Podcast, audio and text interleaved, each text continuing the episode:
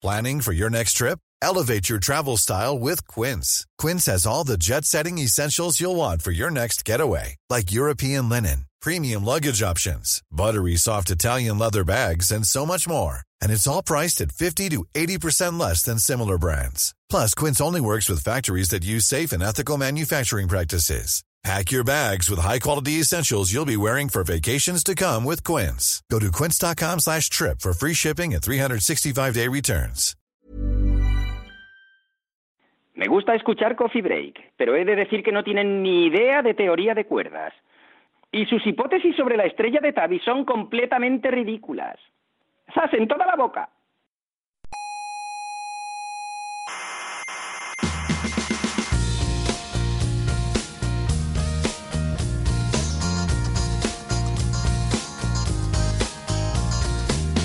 Aquí comienza Coffee Break, la tertulia semanal de la actualidad científica. Son como Isaac Asimov, Pero en jóvenes, digamos. exacto, en jóvenes Exacto. y en vez de libro, Eh, en, en radio. Y podcast. Eso.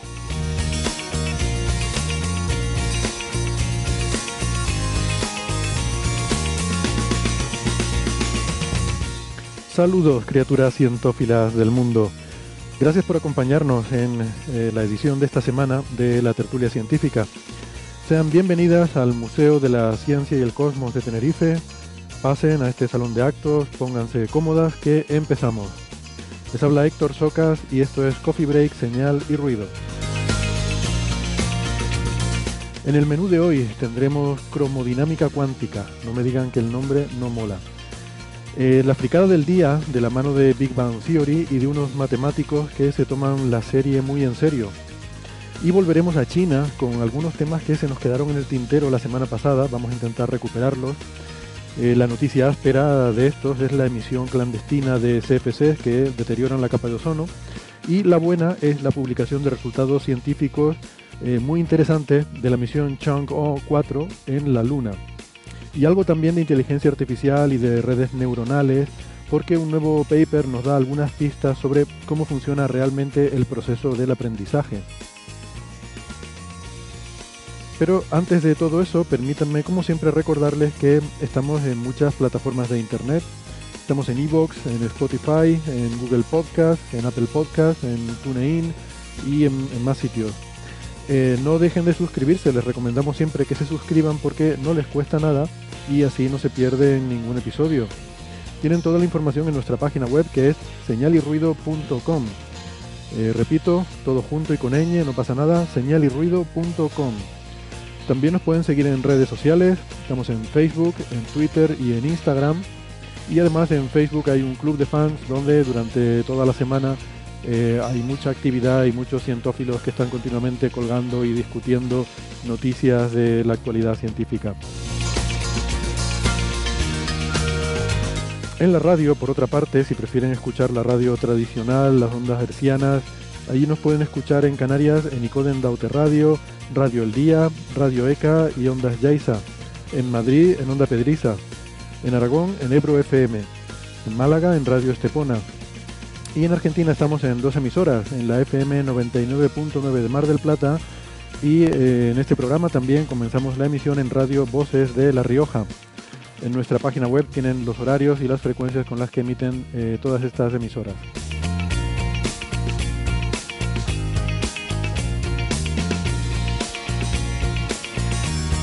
Bueno, yo la verdad es que llevo una semana que no se hace ni idea, no sé cómo me, me aguanta todavía la garganta. La cuestión es que hoy no tengo ganas de hablar, así que por suerte me he traído aquí a un grupo de gente que mm, me va a ayudar a no tener yo que, que estar hablando mucho. Aquí en el salón de actos del museo está conmigo Carlos Westendor. Hola Carlos. Hola, ¿qué tal? ¿Cómo estáis? Carlos es arroba cwesten en Twitter. Em, bienvenido de vuelta. Gracias. Mm, Y por videoconferencia tenemos en Madrid a Sara Robisco. Hola Sara, ¿qué tal? Hola a todos. Aquí estamos, pasando calor. Y por ahí debe andar el gato también, pero de momento eh, vamos a esperar a que haga su aparición triunfal para la porra del club de fans. Eh, ya avisaremos cuando aparezca Sergei por ahí en, en la imagen. Tenemos también en Málaga a Francis Villatoro, en la Universidad de Málaga. Hola, hola, Francis, ¿qué tal? ¿Qué tal? Muy bien, aquí estamos de nuevo después de la finalización de las clases en finales de mayo, la última semana de mayo, así que ya estoy libre de clases por la tarde. Muy bien, muy bien. Y te has tomado mucho descansito de coffee break últimamente, o sea que tenemos aquí, vas a tener que recuperar horas, ¿eh? Exactamente, hay que recuperarse. bueno, eh, Francis es arroba emulenews en Twitter, eh, Sara, olvidé decirlo, es arroba sararc83, esos son sus nombres de usuario en Twitter. Seguimos con la ronda de presentaciones. En Valencia está Alberto Aparici. Hola Alberto. Hola, hola, muy buenas desde el soleado Mediterráneo. Muy bien. Eh, pues con un poquito de envidia porque aquí hemos tenido unos días de mucho calor y ahora hoy de repente se ha nublado, ha empezado hasta a llover un poquito, a serenar. Tipo lagunero. Típico tiempo lagunero y no sabe uno qué ponerse. Yo Eh, estoy en el, en el seminario Elific y me está dando el sol ahora mismo, que en invierno no da. Y ahora, sin embargo, como ya han venido los días buenos, pues ya se puede estar bien.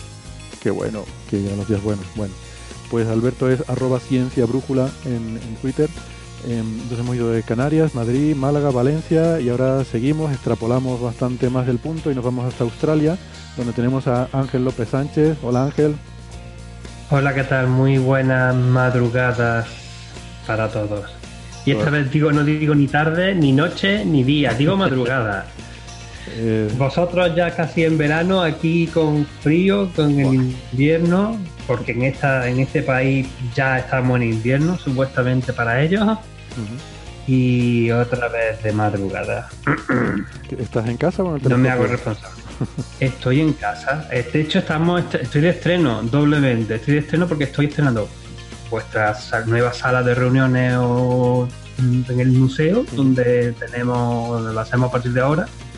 Y estoy estrenando mi, mi nueva oficina, despacho en, en- en mi casa, que todavía tengo los muebles medio montados y muchos libros en cajas, pero bueno, es la primera vez que, que lo hago desde aquí. Muy bien, estupendo. Eh, pues nada, Ángel es arroba el lobo rayado en Twitter. Eh, creo que era con subguiones, ¿verdad? En vez de espacios iban subguiones ahí. Eh, sí, van sus guiones entre las, las tres palabras. Ujú. Bueno, muy bien, pues nada, mientras nos vamos poniendo cómodos eh, y vamos aquí eh, organizándonos un poco, pues vamos pensando mm, en los temas que teníamos para, para tratar hoy.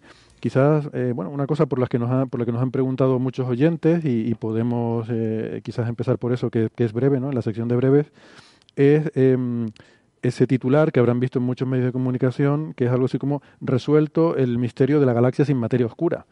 Eh, y muchos oyentes nos han escrito preguntando, bueno, ¿qué ha, qué ha pasado? ¿Qué ha pasado? ¿Cómo lo han resuelto?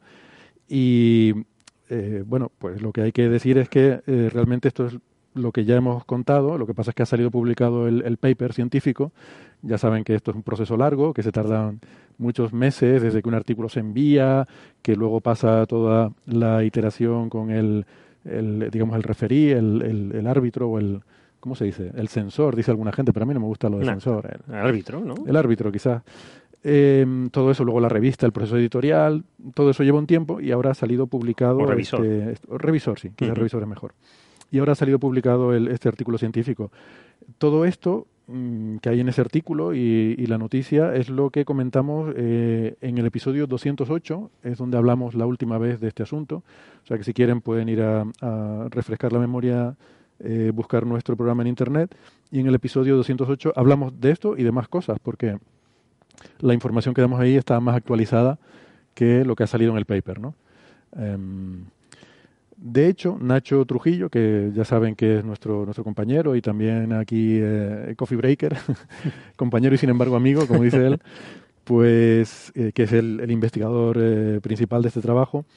Em, he estado, eh, bueno, estos días hablando con él, eh, chateando más bien, porque él está ahora eh, de viaje en un congreso, está en Bélgica, y, me estaba diciendo que la novedad es que, si recuerdan, había Van Dokum había dicho que hay una segunda galaxia sin materia oscura, y aquí les contamos en ese episodio 208 que, bueno, que ellos también habían visto que esa segunda galaxia tiene el mismo problema que la primera, que no está a la distancia que ellos creen, sino que está a la mitad de distancia, ¿no? Que está a 13 megaparsecs de distancia y que con eso se explica todo.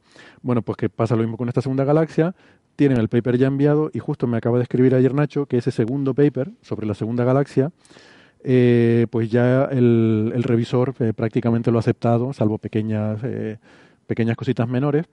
Eh, así que nada, dentro de poco veremos los titulares, dentro de varios meses veremos los titulares de resuelto el otro misterio de la otra misterio. galaxia sin materia oscura. Pero una, una pregunta, Héctor. ¿Cuál es el titular que.? O sea, entiendo que la nota de prensa la sacó el, el IAC, ¿no? Vu- Mm. Vuestro instituto. ¿Cuál es el titular que escogieron? Porque a veces simplemente los periodistas copian el titular de la nota de prensa. Pues sí, es ese mismo, resuelto Mm. el misterio de la galaxia sin materia oscura, ¿no? Creo que... ¿La tienes ahí, Carlos? Esta es la que- nota de prensa. Creo que- pienso que los que no estuvieron muy rápidos son los son la, el, el gabinete de prensa del IAC, ¿no? Que sabiendo que es algo que en ciertos ambientes se ha, que, se ha comentado ya, pues no lo sé. Hmm. Aunque es verdad que escogieron un titular que a los periodistas les iba a llamar la atención. Sí. Eso es. Yo es Es que el parecido. titular que hubiera puesto es Bandocum 0, Nacho 1. Bueno, A mí, Dos- lo que me gustaría, a, mí lo, a mí lo que me gustaría ver es que este, este artículo, este, esta nota de prensa y todo este, de la resolución del problema tuviese el mismo impacto mediático que el, el paper de, de, de Van Dock De Van en. Nature. hmm, sí, ya te adelanto yo que no, que eso no va a ocurrir. No, eso no- eso no, va a Lamentablemente. pasar. Pero Ojalá. Porque Quizás en España, por la afinidad, pero es muy, muy complicado que un paper que no salga en Nature tenga ese impacto, porque eh, llega con días de antelación a todos los periodistas y todos se preparan para. Y bueno, y es que es Nature, ¿verdad? Claro, es que es, es que es una plataforma de publicidad para los artículos, ¿no? En cierta manera, aparte de una revista prestigiosa, etcétera, etcétera, también es una, una plataforma de lanzamiento. Esto es así. O sea, pero mi, mi punto es, desde- después de toda la polémica que surgió a raíz del artículo original de Van Dock en Nature y todo lo que se escribió sobre ello, que luego no, no se vuelva a recoger en, en buena parte de, de los medios de comunicación diciendo, bueno, ¿os acordáis cuando...? Bueno, los medios no se acuerdan de lo que pasó hace dos semanas, y- bueno, dos semanas, dos días, no saben lo que pasó. Bueno, sí, a veces dan la misma noticia varias veces. Por eso, pues, pues, en fin, ya está, vamos, vamos a dejarlo, es, es un... en fin, sí, sí. O sea, tú lo que, lo que- como estoy todavía medio dormido, es sueños que tengo de esto de decir que las cosas se hicieran bien, pero bueno, ya está. Tú lo que deploras es la falta de follow-up en la prensa. Pero claro, es que lo que para ti, para mí, es una cosa interesante, que, que merece la pena estar pendiente y ver a ver qué pasa y entenderlo, para la mayor parte de periodistas, 95%, pues es una anécdota divertida que he contado hoy y que inmediatamente se me olvida. Un detalle que no debemos olvidar es que esta nueva noticia no se puede interpretar en rigor como una refutación del artículo de Fondacum, sino como parte del método científico. Tenemos evidencias a favor y evidencias en contra, pero no hay una refutación eh, en rigor. Entonces, lo mismo, muchos periodistas no ven tanta noticia. El, titular sería eh, se refuta la galaxia sin materia oscura, pero lo único que podemos decir es hay nuevos indicios de que quizás no es una galaxia eh, sin materia oscura. Yo quizás, eh, en fin, la, la crítica no, yo la, la puedo compartir, de quizás la nota de prensa es un poco demasiado rotunda en el sentido de resuelto el misterio. Bueno, eh, puede ser, pero es igual de rotunda que la que la otra, la de descubren una galaxia sin, Sin materia, materia oscura. oscura. Entonces, en ese sentido, esto es lo habitual. O sea, eh, los titulares, por desgracia, no, no tienen matices Mm. y siempre son bastante absolutistas. Eh, y de hecho, cualquier cosa que siempre vemos en la prensa, porque sale un paper con un estudio de algo, siempre te lo, te lo cuentan como que se ha descubierto que, o se ha encontrado mm, no sé qué, como si ya eso fuera la verdad científica porque un paper lo diga, ¿no? Que es una de mis quejas habituales con, con este tipo de, de artículos. Pero bueno, De hecho, de hecho, para aclarar lo que he dicho, yo no lo decía en plan de critico al gabinete de prensa del IAC, sino es que este tipo de práctica, que a mí me parece regular, sin ser una mala práctica, pues creo que yo elegiría otro titular, es probablemente lo que un gabinete de prensa debe hacer para ganar el interés de un periodista, ¿no? Eh, y los titulares que empiezan como resuelto el misterio o el misterio de, pues son cosas que van a llamar la atención instantáneamente. Y yo les entiendo en ese sentido, en, y en el hemos sacado titulares similares, esto es así. Hmm, Es lo, es lo habitual. Em, de, de hecho, eh, eh, el, el titular de Sara, ¿no? como era Nacho 1 Bandocum 0, se parece mucho. No sé si han visto el de Shataka. Tiene un titular que es algo así como eh, el, in- el Instituto de Astrofísica de Canarias le Ah, sí. envienda la plana a Yale. Sí, sí, sí. O algo así, que ya Que era muy triste. Me parece ya. bueno, es escalar, la, escalar las cosas ya a nivel de instituciones, Sí, ¿no? no y el próximo sentido. será España le pega una sacudida a Estados Unidos. Exacto. Yo creo, yo creo que hay que pasar directamente a la viñeta, ¿no? Una, una viñeta en la que aparezca el Street Fighter y en uno ponga Instituto de Astrofísica de Canarias y en otro Universidad. Espera, Yo había espera. pensado hacerlo así, pero en modo con la cara de Nacho Trujillo, ¿vale? Dos Jedi ahí pegándose y Bandokum. Bueno, eh, pues nada, en cualquier caso, lo que sí me dice Nacho es que, mm, eh, que por lo que, lo que está oyendo y las cosas que se están comentando, que ahora mismo eh, ya no es tan radical eh, en la defensa de que la galaxia está a 25 megaparsecs, sino que eh, está empezando a poner argumentos diciendo que, bueno, que aunque estuviera a 13, también seguiría siendo una galaxia anómalamente deficiente en materia oscura. Eh, como si estuviera empezando a, Sí, bueno, a matizar. a, o, o argumentar que, que, bueno que Vamos lo que él decía sigue siendo verdad aunque le pongas la galaxia más cerca no bueno ya veremos Ya veremos qué queda eso, ¿no? sí porque hay gente que pregunta "Ah, pero bueno entonces ya está 100% demostrado y yo digo hombre 100% demostrado no está pero yo creo que es lo típico que decimos blanco en botella o sea es la explicación más sencilla Es muy evidente, todo sí, es, sí. es como tendrían que ser cosas muy raras para que para poder sostener esa idea de que esa galaxia no tiene materia oscura. Y normalmente es al revés. Cuando tú propones una cosa mm, rara y exótica normalmente la tienes que justificar mucho. Tienes que aportar evidencias no como era la frase de Sagan Eh, Sí, ¿no? Eh, afirmaciones extraordinarias requieren pruebas extraordinarias no y aquí parece que, que, que no que lo que hay es que demostrar lo contrario que la galaxia es normal. Entonces bueno A mí que- me preocupa Nacho, porque está ahora mismo en territorio de Bandokum, allí en Holanda, y tú a saber. No, pero Van Dokum está en Estados Unidos, ¿no? Eh, creo que sí. Bueno, él es profesor de astronomía en Yale. eh, Ujú. lo que, no sé de dónde es originariamente, pero... Su bueno. apellido es de origen holandés, pero Ah, igual es nacido en Estados Unidos. No. No, no es de Transilvania. Con el van, yo creo que no, pero ¿no? Yo siempre me había hecho ilusiones de que fuera de Transilvania. Bueno, será de Dokum. Hay que buscar dó- dónde es ese sitio, Dokum, y será de ahí. Bueno, venga, que nos entretenemos mucho. A ver, estuvimos hablando la semana pasada de esta mega constelación de satélites, los eh, Starlink famosos, que ha despertado tanta polémica, sobre todo en la comunidad astronómica. Y bueno, pues estuvimos, yo creo que el que tenga interés en ese tema, la semana pasada lo estuvimos eh, contando con, con bastante, en fin, con bastante detalle. Pero, eh, claro, la semana pasada no estaba Ángel. Y yo creo que es interesante conocer la opinión de Ángel porque esto, realmente esto de Starlink, le molesta, sobre todo, ¿a quién le molesta Starlink? Pues le molesta a los astrónomos profesionales, a los astrónomos aficionados Aficionado. y sobre todo a los radioastrónomos. Es que, es que, vamos, le falta poner la foto de Ángel Sí, ahí, sí, o sea, es Ángel que toca da- todos los palos. Le da los tres, sí. Le da, ¿verdad, Ángel? Te da, te da por todos lados eso. Faltaría añadir también público en general y la gente que tiene interés en ver el cielo, Sí, Claro. Que es una de las cosas más que estuvisteis hablando la semana pasada. Hmm. Tú escribiste una entrada eh, muy chula en tu blog, eh, en el blog del Lobo Rayado en Naucas, pues hablando sobre, sobre la problemática de Starlink, ¿no? Sí, porque es un tema que me particularmente me, mm, me ha parecido interesante, me asustó al principio. Yo creo que muchos, quizás muchos nos, hemos, nos asustamos al principio cuando empezaron a aparecer las imágenes.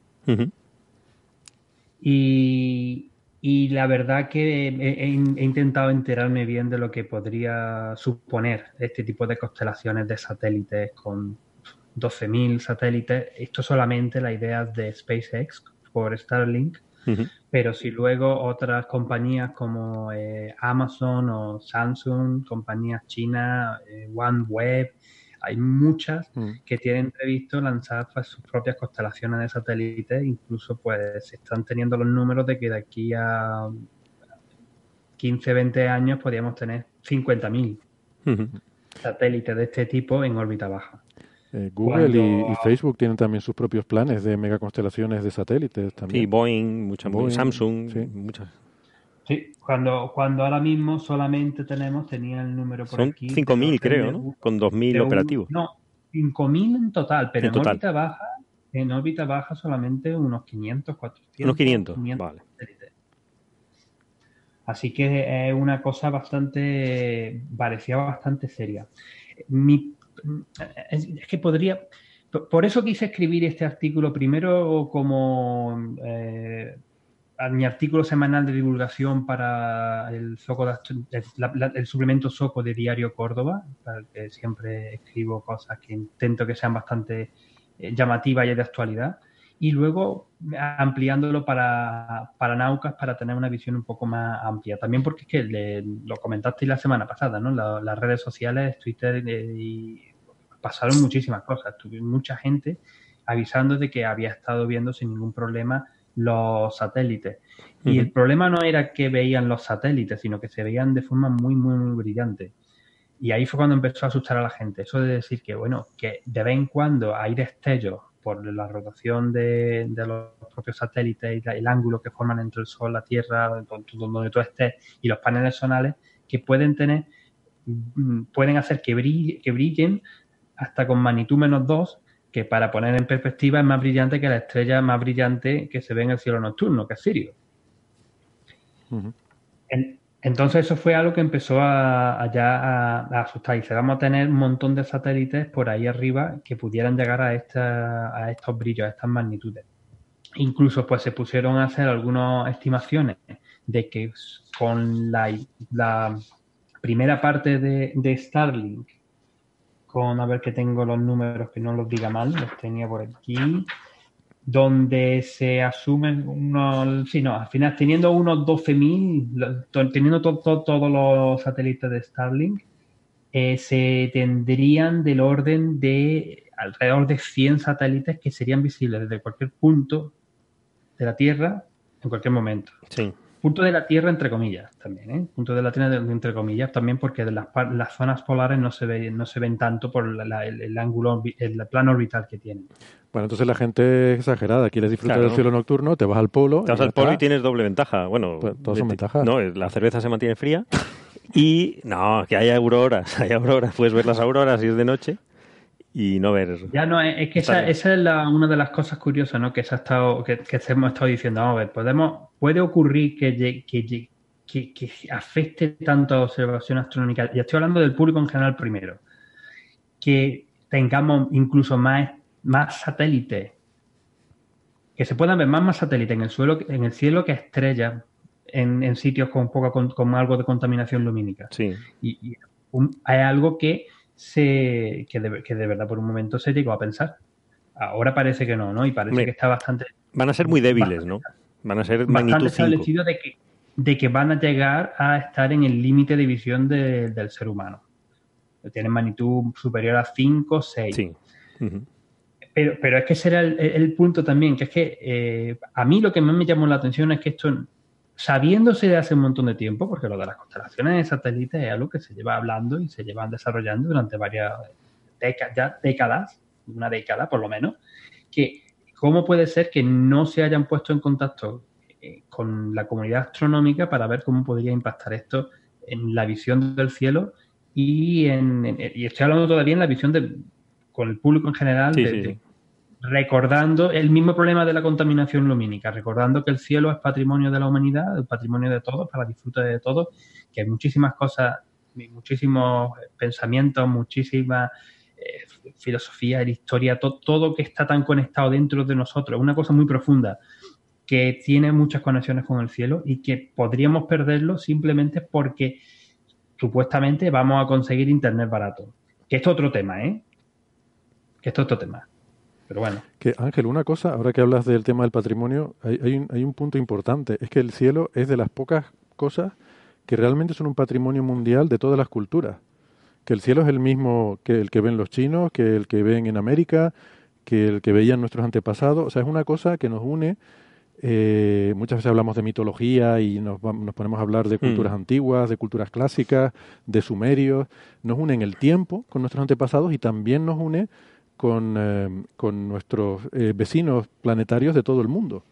Es de las pocas cosas que tenemos en común mm, a lo largo de, toda la Tierra y de todo el tiempo, de toda la historia. precisamente por eso también diría, y este tema, este, este, tema lo iba a dejar para después de contar los tres pilares, los que me gusta primero comentar sobre eh, cómo afecta Starlink al público en general, a astrónomos aficionados y astrónomos profesionales. Pero déjame que lo mencione ahora. El caso es que aquí tenemos una compañía privada, ahora mismo, SpaceX, que está haciendo este negocio, porque un negocio va a ser un negocio para ellos. No olvidemos que al fin y al cabo lo que SpaceX, Elon Musk quiere es conseguir financiación para su viaje a Marte, que es lo que él quiere, ir a Marte. Entonces, el, todo esto lo que quiere es proveer un servicio de Internet supuestamente de bajo coste a cualquier persona del mundo que pueda recibir eh, este tipo de, servicio. Pero hasta qué punto es eh, para una compañía privada que sea capaz de contaminar una, algo natural, como es el cielo, que va a afectar no solamente al país o al sitio donde está la compañía, donde desarrolla su, su, trabajo, sino básicamente a nivel mundial. Porque, vale, hemos dicho que los polos apenas se ven. Polo sur, desde luego, apenas, allí no hay casi nadie. Pero en la parte de, altas de, del hemisferio norte también hay, porque la idea es por eso, dar cobertura de Internet a la mayor a la población. Entonces, pues una cuestión, una polémica o una cosa que hasta qué punto se, habría que estar legislado de alguna manera. Y eso es el otro punto gordo del tema, que no existe una legislación clara de cómo tratar los temas espaciales. Y lo que la gente, los, los distintos gobiernos, distintas empresas privadas pueden hacer o no hacer en el cielo. Yo estoy de acuerdo con eso, ¿no? O sea, que en principio, pues lo comentábamos la semana pasada, o sea, uno puede escribir argumentos a favor y en contra, ¿no? Porque también yo quiero ponerme en el otro lado y decir, pues también puede haber gente que gracias a esto pueda, pueda tener internet y que, bueno, también lo decía Alberto, ¿no? Siempre, pues, desarrollo, mmm, digamos, tecnológico, social, comercial, pues puede llevar cosas que dice, bueno, se ha hecho una carretera y se ha atravesado un, un sitio que a lo mejor era un paraje histórico y tal. Lo que yo veo es que en todas las demás cosas, o sea, yo, yo, entiendo que no hay, no puede haber absolutismo con estas cosas, tiene que haber un equilibrio, ¿no? De hasta qué punto se puede llegar. Porque también es verdad, como decía Elon Musk, pues también hay un montón de satélites ya puestos, y hay una estación espacial internacional que es más grande que todo esto. Pero la cuestión es que yo veo que con las demás cosas, con, con las carreteras, con dónde construir una casa, poníamos el ejemplo de la ley de costas, ¿no? Em, a mí se me parece mucho, perdona, eh, un inciso, eh, a poner telescopios en montañas. Vale. Eso en Hawái ha sido un gran problema y lo sigue siendo, pero es verdad que hay un término medio, es decir, Pero una ventaja. Lo que quiero decir es que hay un, hay un, un órgano que tiene que tomar esas decisiones. Hay órganos, hay, muchos que toman y decisiones. Y hay leyes y hay regulaciones. y se tienen en cuenta todos los aspectos. Sí, que uno puede estar culturales incluso. Pero, pero hay, hay alguien que tiene esa autoridad, ¿no? Mientras que en el espacio parece que en este caso pues, pues no lo hay. O que alguien puede tomar la decisión, en este caso SpaceX, eh, de decir voy a hacer esto y lo hace, ¿no? Hombre, es verdad que tampoco es todo cierto que no haya nada, sí que hay algo de regulación, pero... Bueno, ha sido aprobado por la agencia estadounidense, que es la única que puede aprobar o sea, que no hay nada más. Bueno, hay unos tratados... De, telecomunicaciones, creo que es. Sí, hay unos tratados internacionales del espacio, pero que son muy de mínimos, ¿no? Eso no cosas muy de mínimos. Básicamente lo que dice es que mientras no sea armamento, pues más o menos mm, hmm. casi todo vale. Entonces sí que existen unos tratados, pero, pero bueno, pero que son cosas muy de mínimos. No existe un, lo que decíamos, un ayuntamiento del espacio, ¿no? Que diga dónde se puede y dónde no se puede, ¿no? No sé. Pero la ONU, la ONU quizás estaría para estas cosas, ¿no? Debería, una... Para esto hay muchas más, pero que no está, claro. Claro, pues hablamos de defensa planetaria, hablamos de, estas escalas, yo creo que es que deberían... Vamos a ver, eh, hay otra cosa que me gustaría decir, que quiero dejar claro, o hay que dejar claro, que si tú te quieres conectar, imaginémonos que tenemos todos esos satélites y que proporcionan Internet. Si tú te quieres conectar a esos satélites, no te va a conectar de forma directa. Necesitas también un, algo en la Tierra que es la que recibe la señal de los satélites. No es que tus móviles o te está conectando directamente a estos satélites. No, no. En realidad, en realidad, Ángel, depende de dónde. ¿eh? O sea, parece que en zonas muy pobladas quieren poner eh, repetidores intermedios, que tu móvil se comunicaría con el repetidor y el repetidor con el satélite, pero en zonas más despobladas, claro, eso no tendría tanto sentido y entonces sí habrías de tener una especie de terminal que se comunicara directamente con el satélite. Pero e, ese es un punto, pero el otro punto es cuánto va a costar, o sea, cuánto, cuánto es el coste que le va a costar a cada persona el poder usar ese servicio, esa red. Que muchas veces se está vendiendo como la idea de, bueno, va a tener la gente que esté en países pobres o poco desarrollados, van a poder acceder a Internet porque tal, porque tienen este servicio. Pero en verdad, ¿cuánto va a costar? Porque ni ellos mismos todavía lo saben, creo yo. Eso, eso está por ver, efectivamente. Cuando, cuando hay, de verdad no olvidemos que una compañía privada lo que quiere es sacar beneficio. eso está claro. De esto, porque necesita SpaceX estar contando con los fondos que van a recaudar con este servicio para construir su programa con el objetivo en final de llamarte, pero bueno, con, con, con, sacar beneficio para poder seguir desarrollando otros programas espaciales. Que puede estar más, más, o menos en contra. Que a mí SpaceX es una compañía que me gusta mucho en general, ¿eh? que no, no digo aunque haya fanáticos que sobre todo han salido a defender a Elon Musk por las cosas rarísimas que estuvo diciendo en el primer momento cuando la gente se dio cuenta y, estuvo, y, oye, vamos a ver, perdón, pero que vuestros tus satélites se están viendo por todos lados del mundo. Y él dijo, no, mi satélite solamente se vendería. Pero vamos a ver, que hay algunos satélites que se venden noche que tienen magnitud menos 2. Bueno, pues la Estación Espacial Internacional también, porque es más grande y encienden las luces. esto fue bueno de las luces. Y luego también va y, y, dice, no, es que lo que tenéis que hacer, lo que los astrónomos tienen que hacer es mover todas sus cosas, todas las observaciones al espacio, porque el espacio es el futuro. Sí, no saber de lo, que estás diciendo. Si tú mueves todo al espacio con la de mierda que hay ya flotando en el espacio, aquí se va a montar un cirio pascual. Esa es otra, ¿eh? es que va a ser imposible poner nada en el espacio en claro, Porque decíamos que los satélites se pueden variar su órbita porque detectan la basura espacial, cada uno individualmente.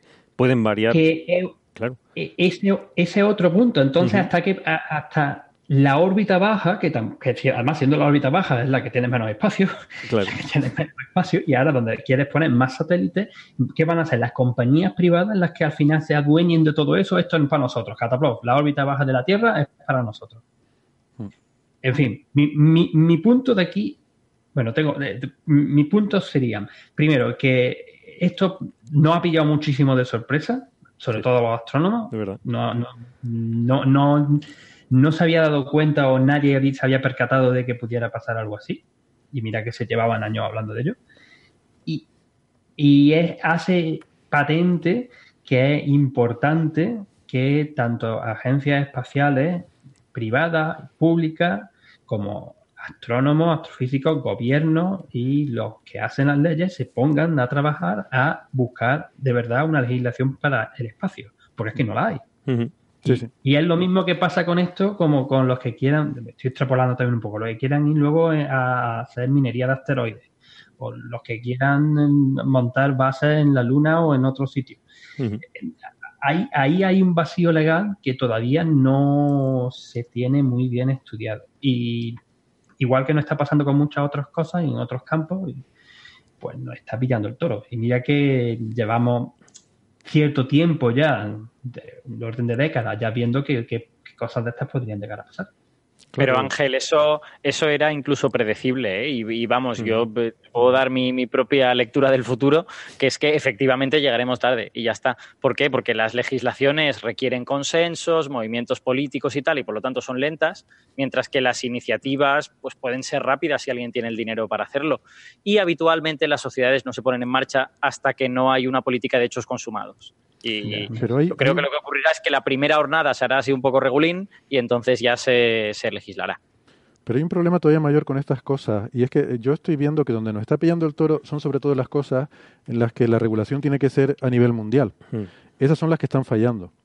Porque no hay, ya, es que ya vamos con mucho retraso, no hay un organismo, y, y, la gente dirá la ONU, pero es que la ONU no tiene prácticamente ningún poder ejecutivo. O sea, la ONU no tiene autoridad sobre los países. Eh, al final, los países, la desgracia de nuestra sociedad es que tenemos países. Eh, tenemos naciones. E, eso es lo, peor que tiene la humanidad. Es lo que nos está lastrando y lo que está evitando que podamos tener un, eh, una organización planetaria, que es lo que empezamos a necesitar. Porque muchas de estas cosas. Sí, perdona que te corte. Yo precisamente quizás no he, sido claro ni contundente cuando he dicho lo de la legislar y cuando he dicho de todas las compañías privadas, públicas del espacio, astrónomos, gobiernos. Cuando he dicho ese gobiernos, eso me suponía eso mismo lo que tú estás diciendo. Que lo gordo es que no hay algo internacional que tenga autoridad y sea capaz de tener una cierta regulación de todo lo que, de todo lo que se hace. Yo, eh, yo tengo una visión un pelín diferente. ¿eh? O sea, siendo, siendo que efectivamente estoy, quizás de una manera no tan drástica, pero de acuerdo con Héctor en que la separación en países pues, termina siendo deletérea para ciertas cosas de la humanidad, eh, creo que aquí no es el problema creo que aquí el problema es que realmente la sociedad se la trufa este asunto. O sea, que no está en la agenda de nadie, no está en la agenda de ningún político ni de ninguna sociedad. ha salido ahora esto a la luz y de repente nos hemos dado cuenta como sociedad. Imaginaos los políticos, ¿no? O sea, yo, yo creo que no se ha hecho simplemente porque no estaba en la agenda de nadie, porque a todo el mundo le daba igual hasta hace cinco días. Bueno, pero mira, Sí, pero creo que Sara quería decir algo antes. No, que estoy de acuerdo que por desgracia es así, que a la gente, a los eh, políticos, a esta gente es que les ha dado igual. yo, creo, yo creo que, sí tiene que ver. Los políticos, no solo los políticos, es la sociedad. El mismo, el mismo caso con la contaminación lumínica. Yo lo comparo mucho con eso. Mm. Ya no solamente por, por, por la, vuelvo a insistir, por la cuestión de la pérdida del cielo estrellado, lo que pueda suponer para eso, para cualquier persona en el mundo. La cuestión también para los astrónomos aficionados, que son los que más, han puesto el grito en el cielo, aunque en verdad, puede, mirándolo en perspectiva, los que salen peor parados de todo esto van a ser los astrónomos profesionales. Sí, sí. Pero mira, Ángel, yo creo, bueno, voy a desviarme un poco, ¿no? Pero, pero porque voy a hablar mejor de otro, de otro tema que puede ser que sea diferente, pero creo que está muy relacionado con esto y que es parte del problema, y es para argumentar por qué yo creo que efectivamente tenemos un problema de organización mundial.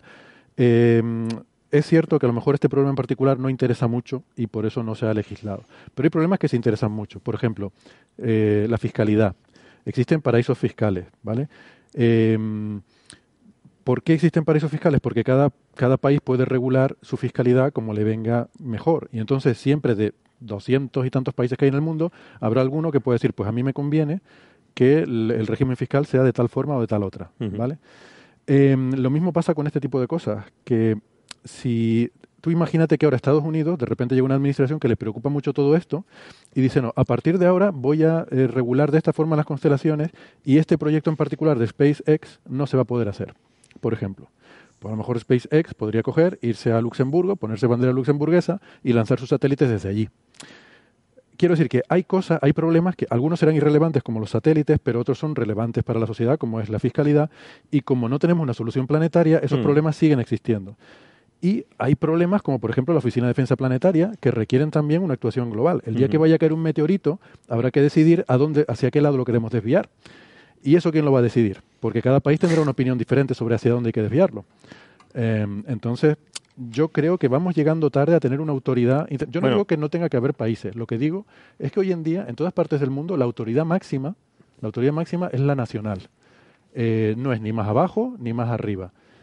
Hombre, yo creo que eso habría que irlo cambiando y no sé cómo hacerlo, ¿eh? porque salvo que estas cosas solo cambian con guerras y por la fuerza. Y yo espero que no, tengamos que llegar a eso, obviamente, ¿no? Pero no sé, no sé cómo se podrá solucionar esto. En fin, me, he desviado un poco del problema, perdón. Esto ya, esto ya es una cosa de política, pero eh, fíjate que yo eh, tengo, o sea, a lo mejor porque tengo una visión un poco pesimista de la humanidad en mi línea habitual, pero, eh, pero yo creo que soy más optimista respecto a que pueda haber un organismo para legislar los satélites que para legislar la fiscalidad porque la fiscalidad, que efectivamente sí está en la agenda de todos los países, no se ha regulado a nivel internacional porque a nadie le da la gana. O sea, ahí directamente no quieren. tú, dile a los, tú dile a los votantes alemanes que no van a tener la capacidad de decidir su fiscalidad. Díselo a los votantes españoles, díselo a los votantes peruanos, estadounidenses, lo que quieras. Todo el mundo va a destruir a ese gobierno. Nadie le va a votar nunca. Entonces, obviamente, por una cuestión de supervivencia, ningún gobierno quiere eso. Sin embargo, esto de los satélites, como nos da más o menos igual, simplemente no nos habíamos enterado de que existía, pues esto seguramente sí se hará en algún momento. Lo otro, yo pues, soy muy escéptico. Bueno, se hará, pero yo creo que es que también los astrónomos profesionales, que estando totalmente de acuerdo con el tema de los países y las naciones, que son un problema. ¿De acuerdo conmigo? contigo, contigo. Es decir, que, que me parece un error, ¿no? Pero yo creo que la astronomía profesional, que no tiene que ver con países, deberíamos unirnos para alzar la voz. Es decir, vale que no nos hemos dado cuenta hasta ahora, pero ya está bien. Es decir, ahora esto es un buen ejemplo para empezar a tomar medidas y que se nos eh, escuche. Es decir, es que no, es presentable. O sea, que, que, decir, que puede ser un problema menor desde el punto de vista de astronomía profesional porque se puede reducir el ruido de esos satélites. Pero es verdad que esos satélites, que son miles, decenas de miles, pasarán por delante de objetos que querramos estudiar. Mm. Porque ahora mismo eh, con, las ondas gravitacionales, con, eh, muchos estudios en radio que se están haciendo de los agujeros negros, etcétera, etcétera, tú no sabes dónde está, eh, dónde está el objeto. No lo puedes predecir, no lo puedes desviar, porque hay veces que Elon Musk dice, no, voy a desviar los satélites cuando pasen por encima de un observatorio. Pero no, es que el observatorio es el planeta. En el, Event Horizon Telescope, el telescopio este planetario, es todo el planeta, no puedes desviar los satélites. Es decir, que yo creo que la astronomía, que esto es un buen motivo en positivo, digo, para mm. que empecemos a tomar medidas. Y, Esto, yo Carlos, que afortunadamente todo este, toda esta polémica y en las últimas dos, tres semanas, desde que se lanzaron los 60 satélites el 23 de mayo, creo que fue, eh, han habido montones de conversaciones entre eh, la agencia eh, agencias privadas tipo SpaceX, digamos que sobre todo SpaceX, y, astrónomos y astrofísicos de muy distintas índoles, tanto radioastrónomos como astrofísicos de, en, óptico, donde muchos han estado haciendo ya los cálculos y algunas primeras estimaciones de cómo va a afectar esto. Yo creo, sinceramente, yo quiero pensar que Elon Musk, uh, SpaceX, no lo había pensado se lo ha encontrado de repente. Y, explicaría muy bien cómo Elon Musk mismo reaccionó de la forma que reaccionó cuando empezaron a llegarle mensajes por todos lados diciendo, oye, que tenemos luces porque estamos viendo esto. Mm. Porque no se lo esperaban. Yo, creo que reaccionó un poco como un niño pequeño, ¿no? sí, sí. Yo, creo que, no, yo estoy de acuerdo. que, también habría que matizar porque hay una persona tan influyente, uno de los seguidores, tiene un montón de seguidores, bueno, yo lo seguidor, una persona más seguida en Twitter, y tiene defensores a ultranza de ellos y claro, de, de, todo esto. Y, claro, nos los pusieron a los astrónomos aficionados, los profesionales son los malos, estos me están atacando, aquí están mi horda de defensores, acólitos, que fue así un poco raro también. Sí, sí.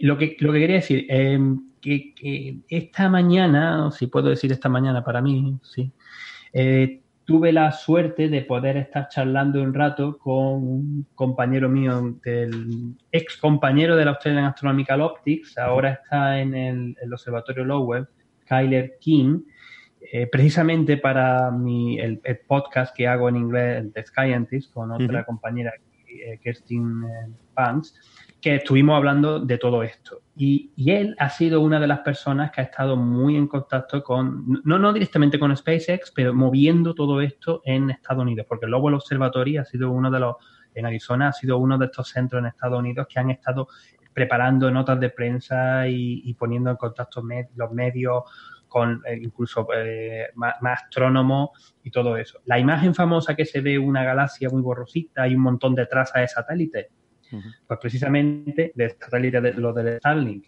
eh, precisamente la consiguió él con otros, con otros compañeros en un evento que estaban haciendo de forma pública un par de noches de que pasara y que fue una cosa completamente que no se esperaban, espontánea y que fue lo que le originó ponerse a estudiar todo esto. Y, y lo que decía era precisamente eso, que al principio todo el mundo también se asustó un poco, sobre todo los profesionales y los aficionados, pero luego cuando hemos empezado a mirar un poco más con detalle, hemos visto que, bueno, que afortunadamente para el público general, desde luego, no va a ser tan mal. Para los astrónomos aficionados, yo quiero insistir en que, eh, afortunada o desgraciadamente, ellos están muy acostumbrados a conseguir imágenes cuando salgan satélites. Normalmente tienen montones de imágenes para, individuales para conseguir una imagen final y los mismos programas de procesado quitan esos, esos trazos de satélite. Pero para los astrónomos profesionales sí va a ser, puede ser un problema un poco mayor.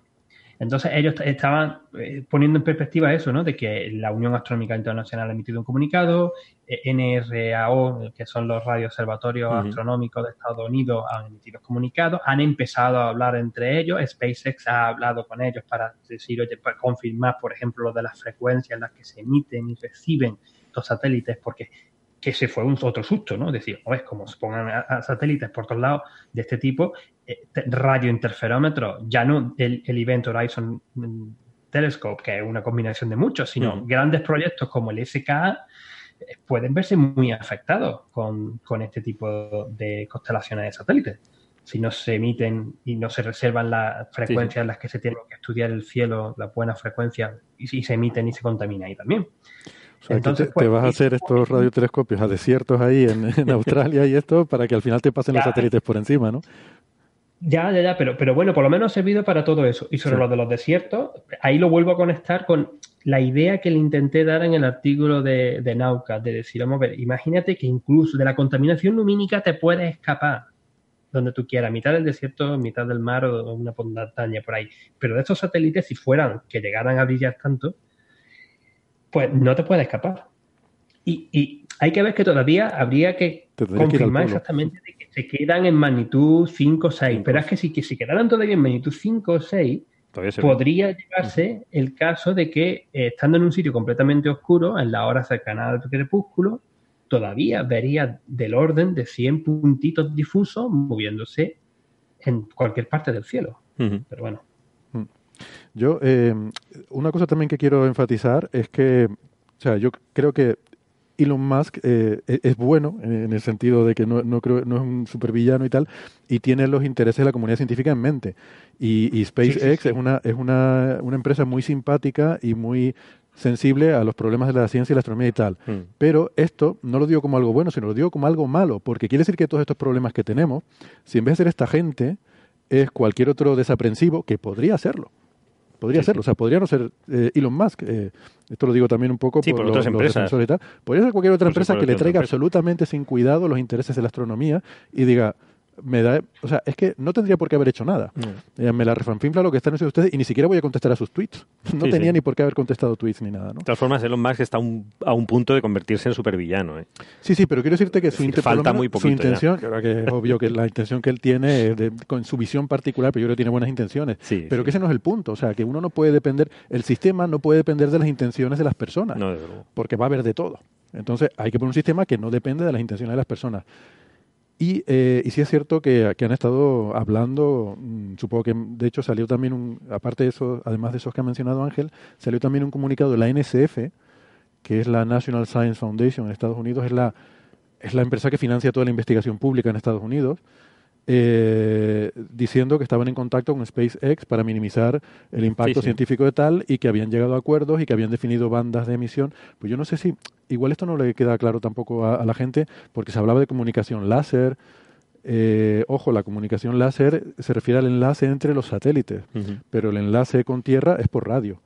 Eh, entonces tú tienes que tener una antenita, bueno, no la tendrás tú, pero digamos que la, el equivalente a tu central de Movistar en el sitio donde, donde esté esto, em, pues tendrá una antenita que parece que van a ser antenas no muy grandes, pero bueno, no las tendrás tú en tu casa, sino habrá una central y desde ahí ya por cable se distribuirá el, la señal a, donde mm. sea, ¿no? Pero, eh, en fin, que eso está ahí. Ah, una curiosidad, no sé si eh, lo, lo, pensé el otro día y lo estoy mirando y efectivamente es así realmente la internet que van a proveer estos satélites va a ser más rápida que la que tenemos en casa. Porque, La, a ver, esto es irrelevante, pero la comunicación por fibra óptica mm, no va a la velocidad de la luz, va bastante más lento por el índice de refracción de la fibra óptica, que es algo así como 1,4. Eh, o sea que la señal va algo así como un 40% más lento que la luz, mientras que esto va eh, radio y láser. O sea que no, salvo el lag que introduzcan los satélites, que no sé cuánto será, eh, puede ir un 40% más rápido. Sí, pero nosotros con la central iramos por fibra también. Sí. O sea que bueno. Sí, sí, pero que esa fibra quiero decir que va más despacio que la luz. Sí, sí, sí. sí. Bueno, Héctor, cuidado, eh, la, velocidad real que ve un usuario es el ancho de banda. Claro, sí, sí, no, la velocidad física de los fotones. Eh, la, velocidad física de los fotones es irrelevante si el ancho de banda es 10 veces más pequeño. No, por supuesto. depende de la electrónica que No, tiene que ver con el ping, por ejemplo, de una conexión que sea súper ultra rápida, ¿no? Sí, por eso digo que es irrelevante. Todo esto, esto es irrelevante, pero bueno, son estas anécdotas que se. Sí, pero tampoco creo que se deba tomar eso como algo. Porque tú vas a estar conectado al repetidor por fibra, vas a estar. O sea, vas a tener también atenuantes, cosas que te metan ruido. Mm. Hay muchas cosas que pueden ser en esa velocidad. Ya, ya, pero que la conexión entre aquí y Australia, por ejemplo, donde está Ángel, irá por todo el espacio por láser, mientras que la que nosotros tenemos ahora pues va por fibras ópticas que va un 40% más lento.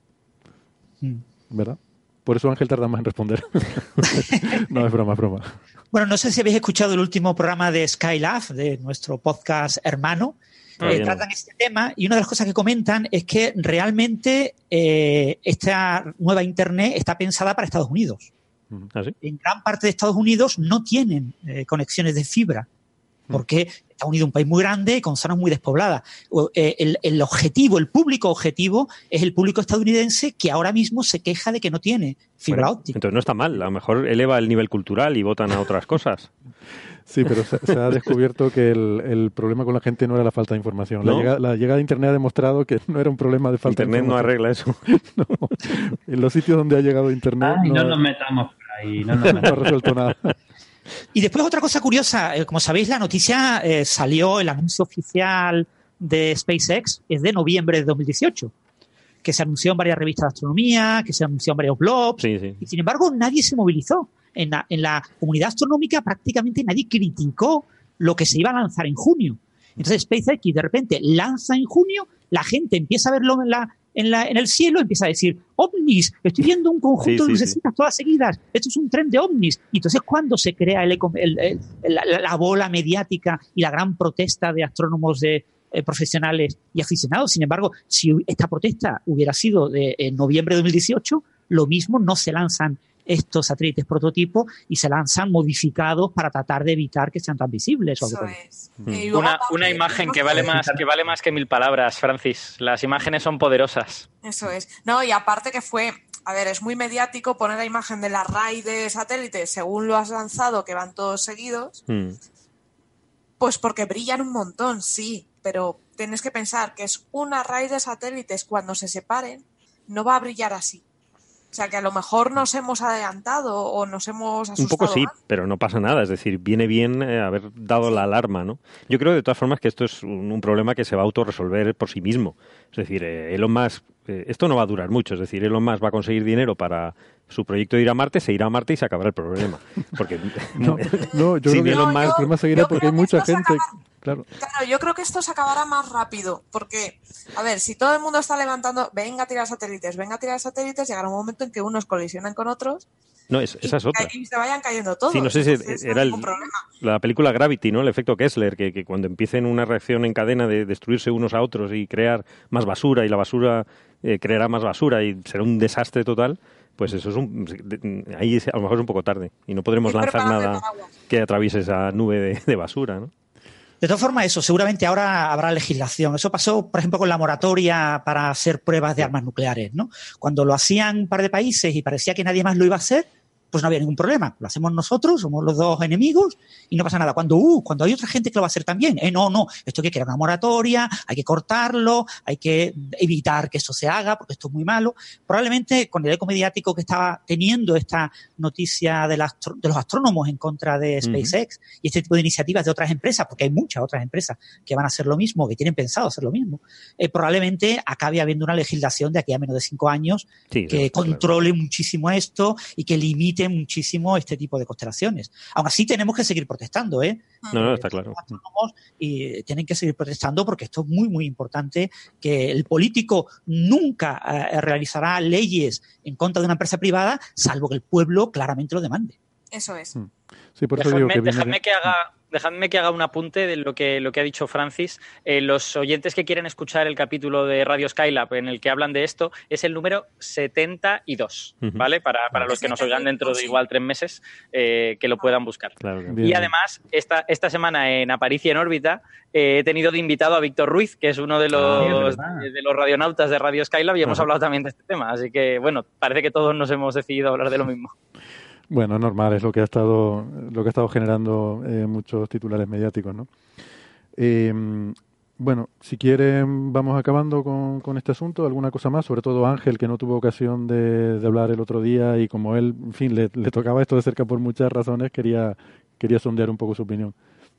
Eh, no, yo básicamente creo que en mis puntos ya lo he estado enunciando, que nos pilló a todos de sorpresa, efectivamente, esta conversación la hemos tenido antes, que ha servido esto para que nos pusiéramos en contacto astrónomos profesionales, también incluso con la colaboración de astrónomos aficionados, en los organismos que envían naves espaciales y satélites al, al, espacio, tanto nacionales como privados, y están estas conversaciones que son muy importantes, particularmente con SpaceX, que también queda la cosa ahí de que no existe ninguna legislación, que habría que intentar hacer algo, porque luego hay otras compañías que lo van a hacer que los que van a mandar este tipo de constelaciones y habría que intentar pues tener cierto tipo de regulación porque nos va a afectar a, todo el mundo y puede afectarnos realmente más si se hicieran las cosas mal y eso sí también hay que tenerlo en cuenta. Aunque ahora mismo viéndolo tras un poquito de, una par de semanas un poquito de perspectiva y habiendo analizado un poco más tranquilamente la situación pues parece que no va a ser tan mala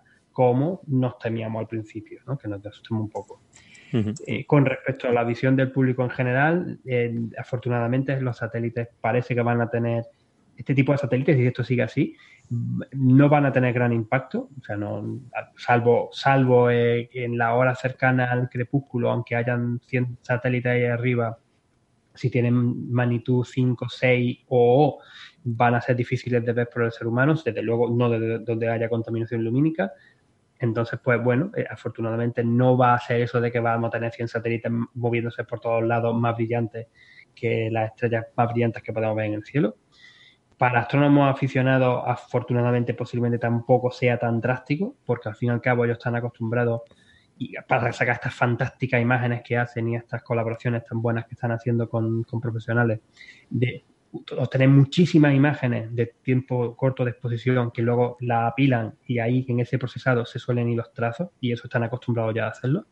Pero el impacto va a ser más para los astrónomos aficionados, a los astrónomos profesionales, tanto en la parte de radioastronomía, que hay que tener cuidado de que los satélites emiten y reciban en bandas que no interfieran con los grandes radiotelescopios, los radiointerferómetros, particularmente los que se van a poner en el futuro, los que se están desarrollando ahora y por el otro lado, para la astronomía óptica e infrarroja, que eh, nosotros, los astrónomos profesionales, normalmente las imágenes que obtenemos son de mucho tiempo de exposición, de una media hora, una hora, y poquitas, tres, cuatro, no más.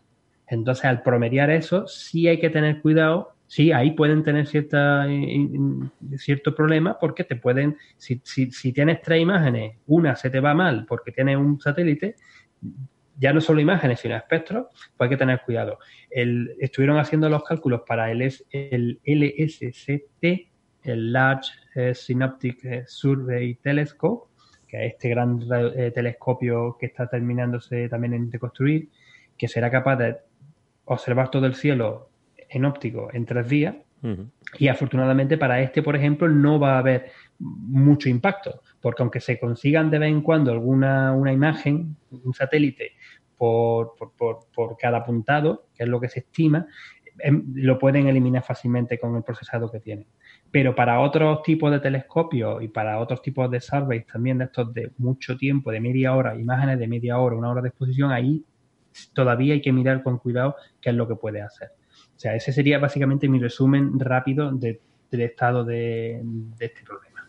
Muy bien. Y por supuesto recomendamos la, lectura del blog de Ángel, que yo creo que eh, además te quedó, te quedó muy, muy fina esta entrada, te quedó muy bordada, bien documentada, con muchas referencias tweets y un montón de cosas súper interesantes.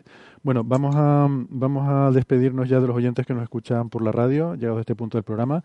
Les invitamos a que si quieren seguir el resto de la conversación, que tenemos algunas cositas más que comentar, pueden eh, buscar la versión del programa en internet, el podcast, y, y escucharnos en el podcast, que ya saben que siempre es una versión extendida.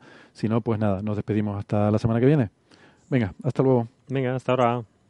Chao, chao. Chao.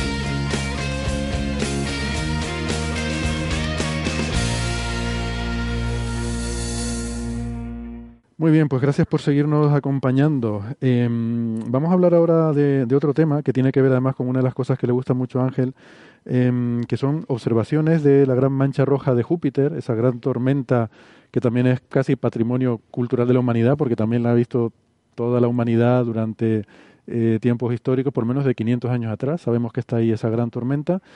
Y, eh, Perdona, pero no estamos seguros. ¿eh? Ah, venga, pues cuenta, cuenta.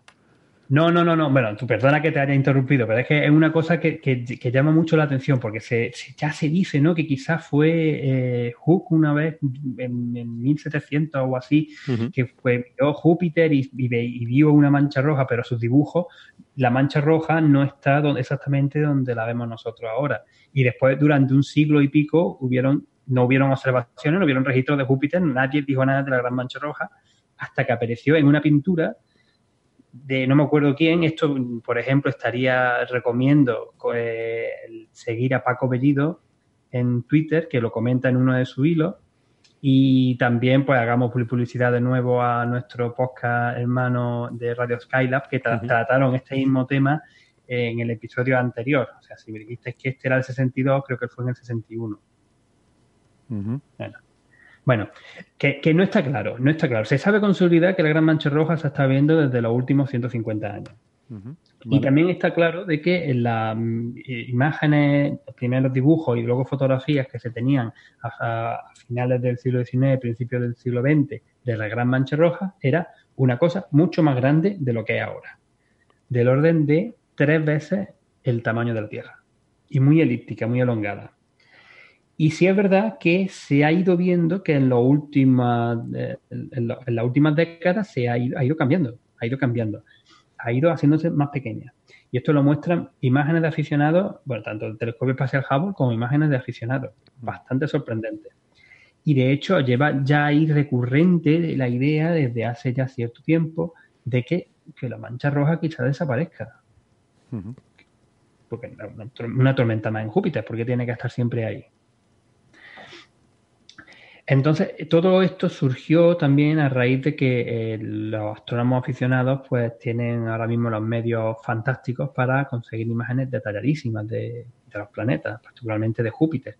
Y un planeta con una atmósfera tan dinámica como la del gigante Júpiter, pues la verdad que es un gustazo eh, poder que estos astrónomos aficionados puedan colaborar con astrofísicos profesionales e intentar entender pues, cómo se mueven las nubes en, Júpiter. Y precisamente dentro de unos pocos días, el 10 de junio, eh, ocurre lo que llamamos la oposición de Júpiter.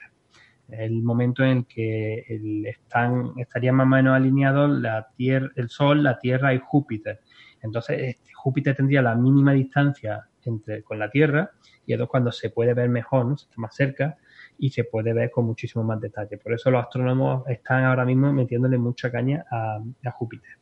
Y como a mitad de mayo eh, ocurrió que eh, un astrónomo aficionado australiano. Perdona, un momentito, Ángel, me gustaría aclarar eso de oposición porque puede ser un poco confuso el, término, eh, porque oposición significa que estamos en el mismo lado del Sol, o sea, no que esté en el lado opuesto del Sol, como podría sugerir el nombre, sino que estamos en el mismo lado, o sea, digamos, el Sol está en un extremo, luego la Tierra eh, más cerca del Sol y luego Júpiter más lejos, pero en la misma dirección, ¿no? Ya, pero es que estamos, eso es desde el punto de vista del sistema solar, desde el punto de vista de la Tierra. Claro, porque esto es nomenclatura muy antigua. El Sol está en, la, en, completamente en oposición con respecto a Júpiter. Exactamente. Quizá lo tenía que haber estaba a punto de decirlo y al final lo he dicho de otra manera.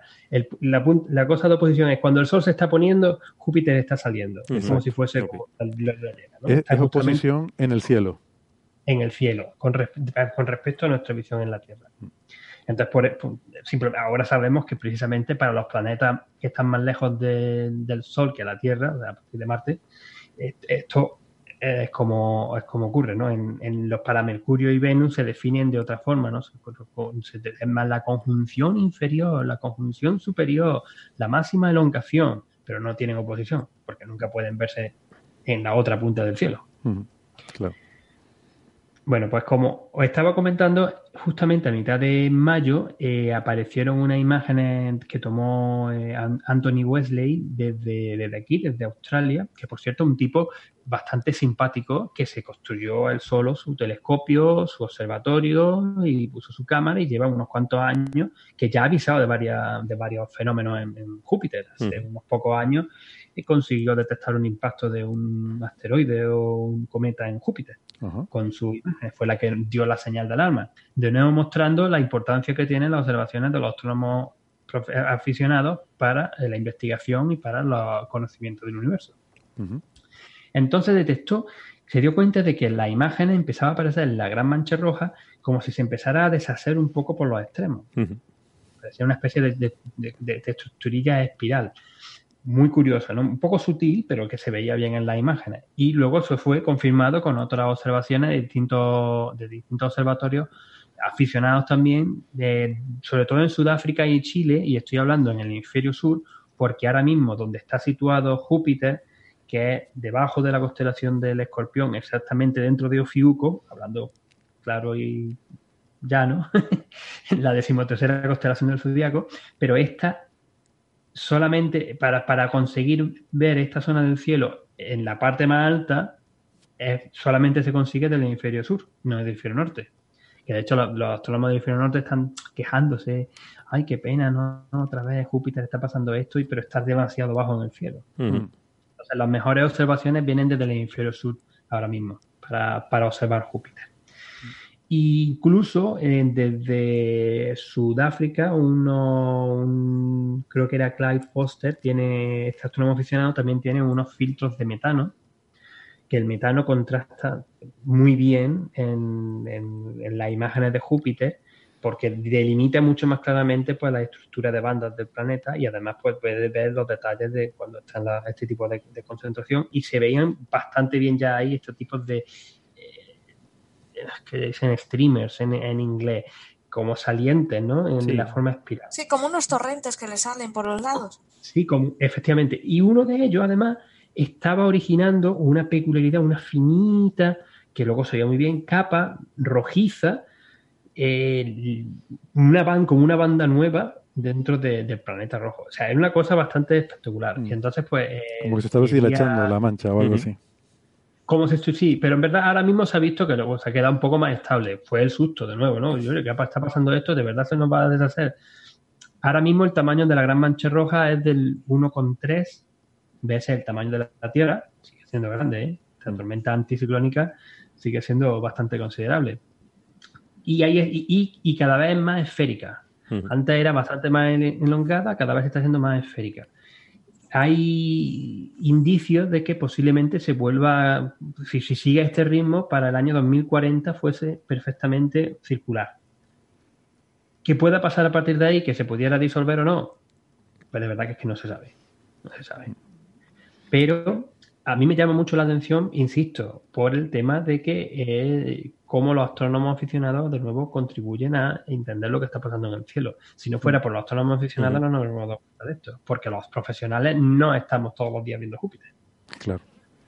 Eh, bueno, hay, una misión en Júpiter, lo que pasa es que hasta julio no va a pasar, no, no, va a tener visión de la, de la Gran Mancha, la Juno. Ya, ya, ya, porque, porque Juno al final tiene unas peculiaridades bastante curiosas. Su órbita, una órbita polar, que además era, de era muy importante para conseguir estudiar bien pues, el campo magnético, medir la gravedad bien de Júpiter para la estructura interna y todo eso, pero tuvieron algún tipo de problema en cuando tuvieron la inserción orbital y no se pudo llegar a la órbita que de verdad quería tener Juno.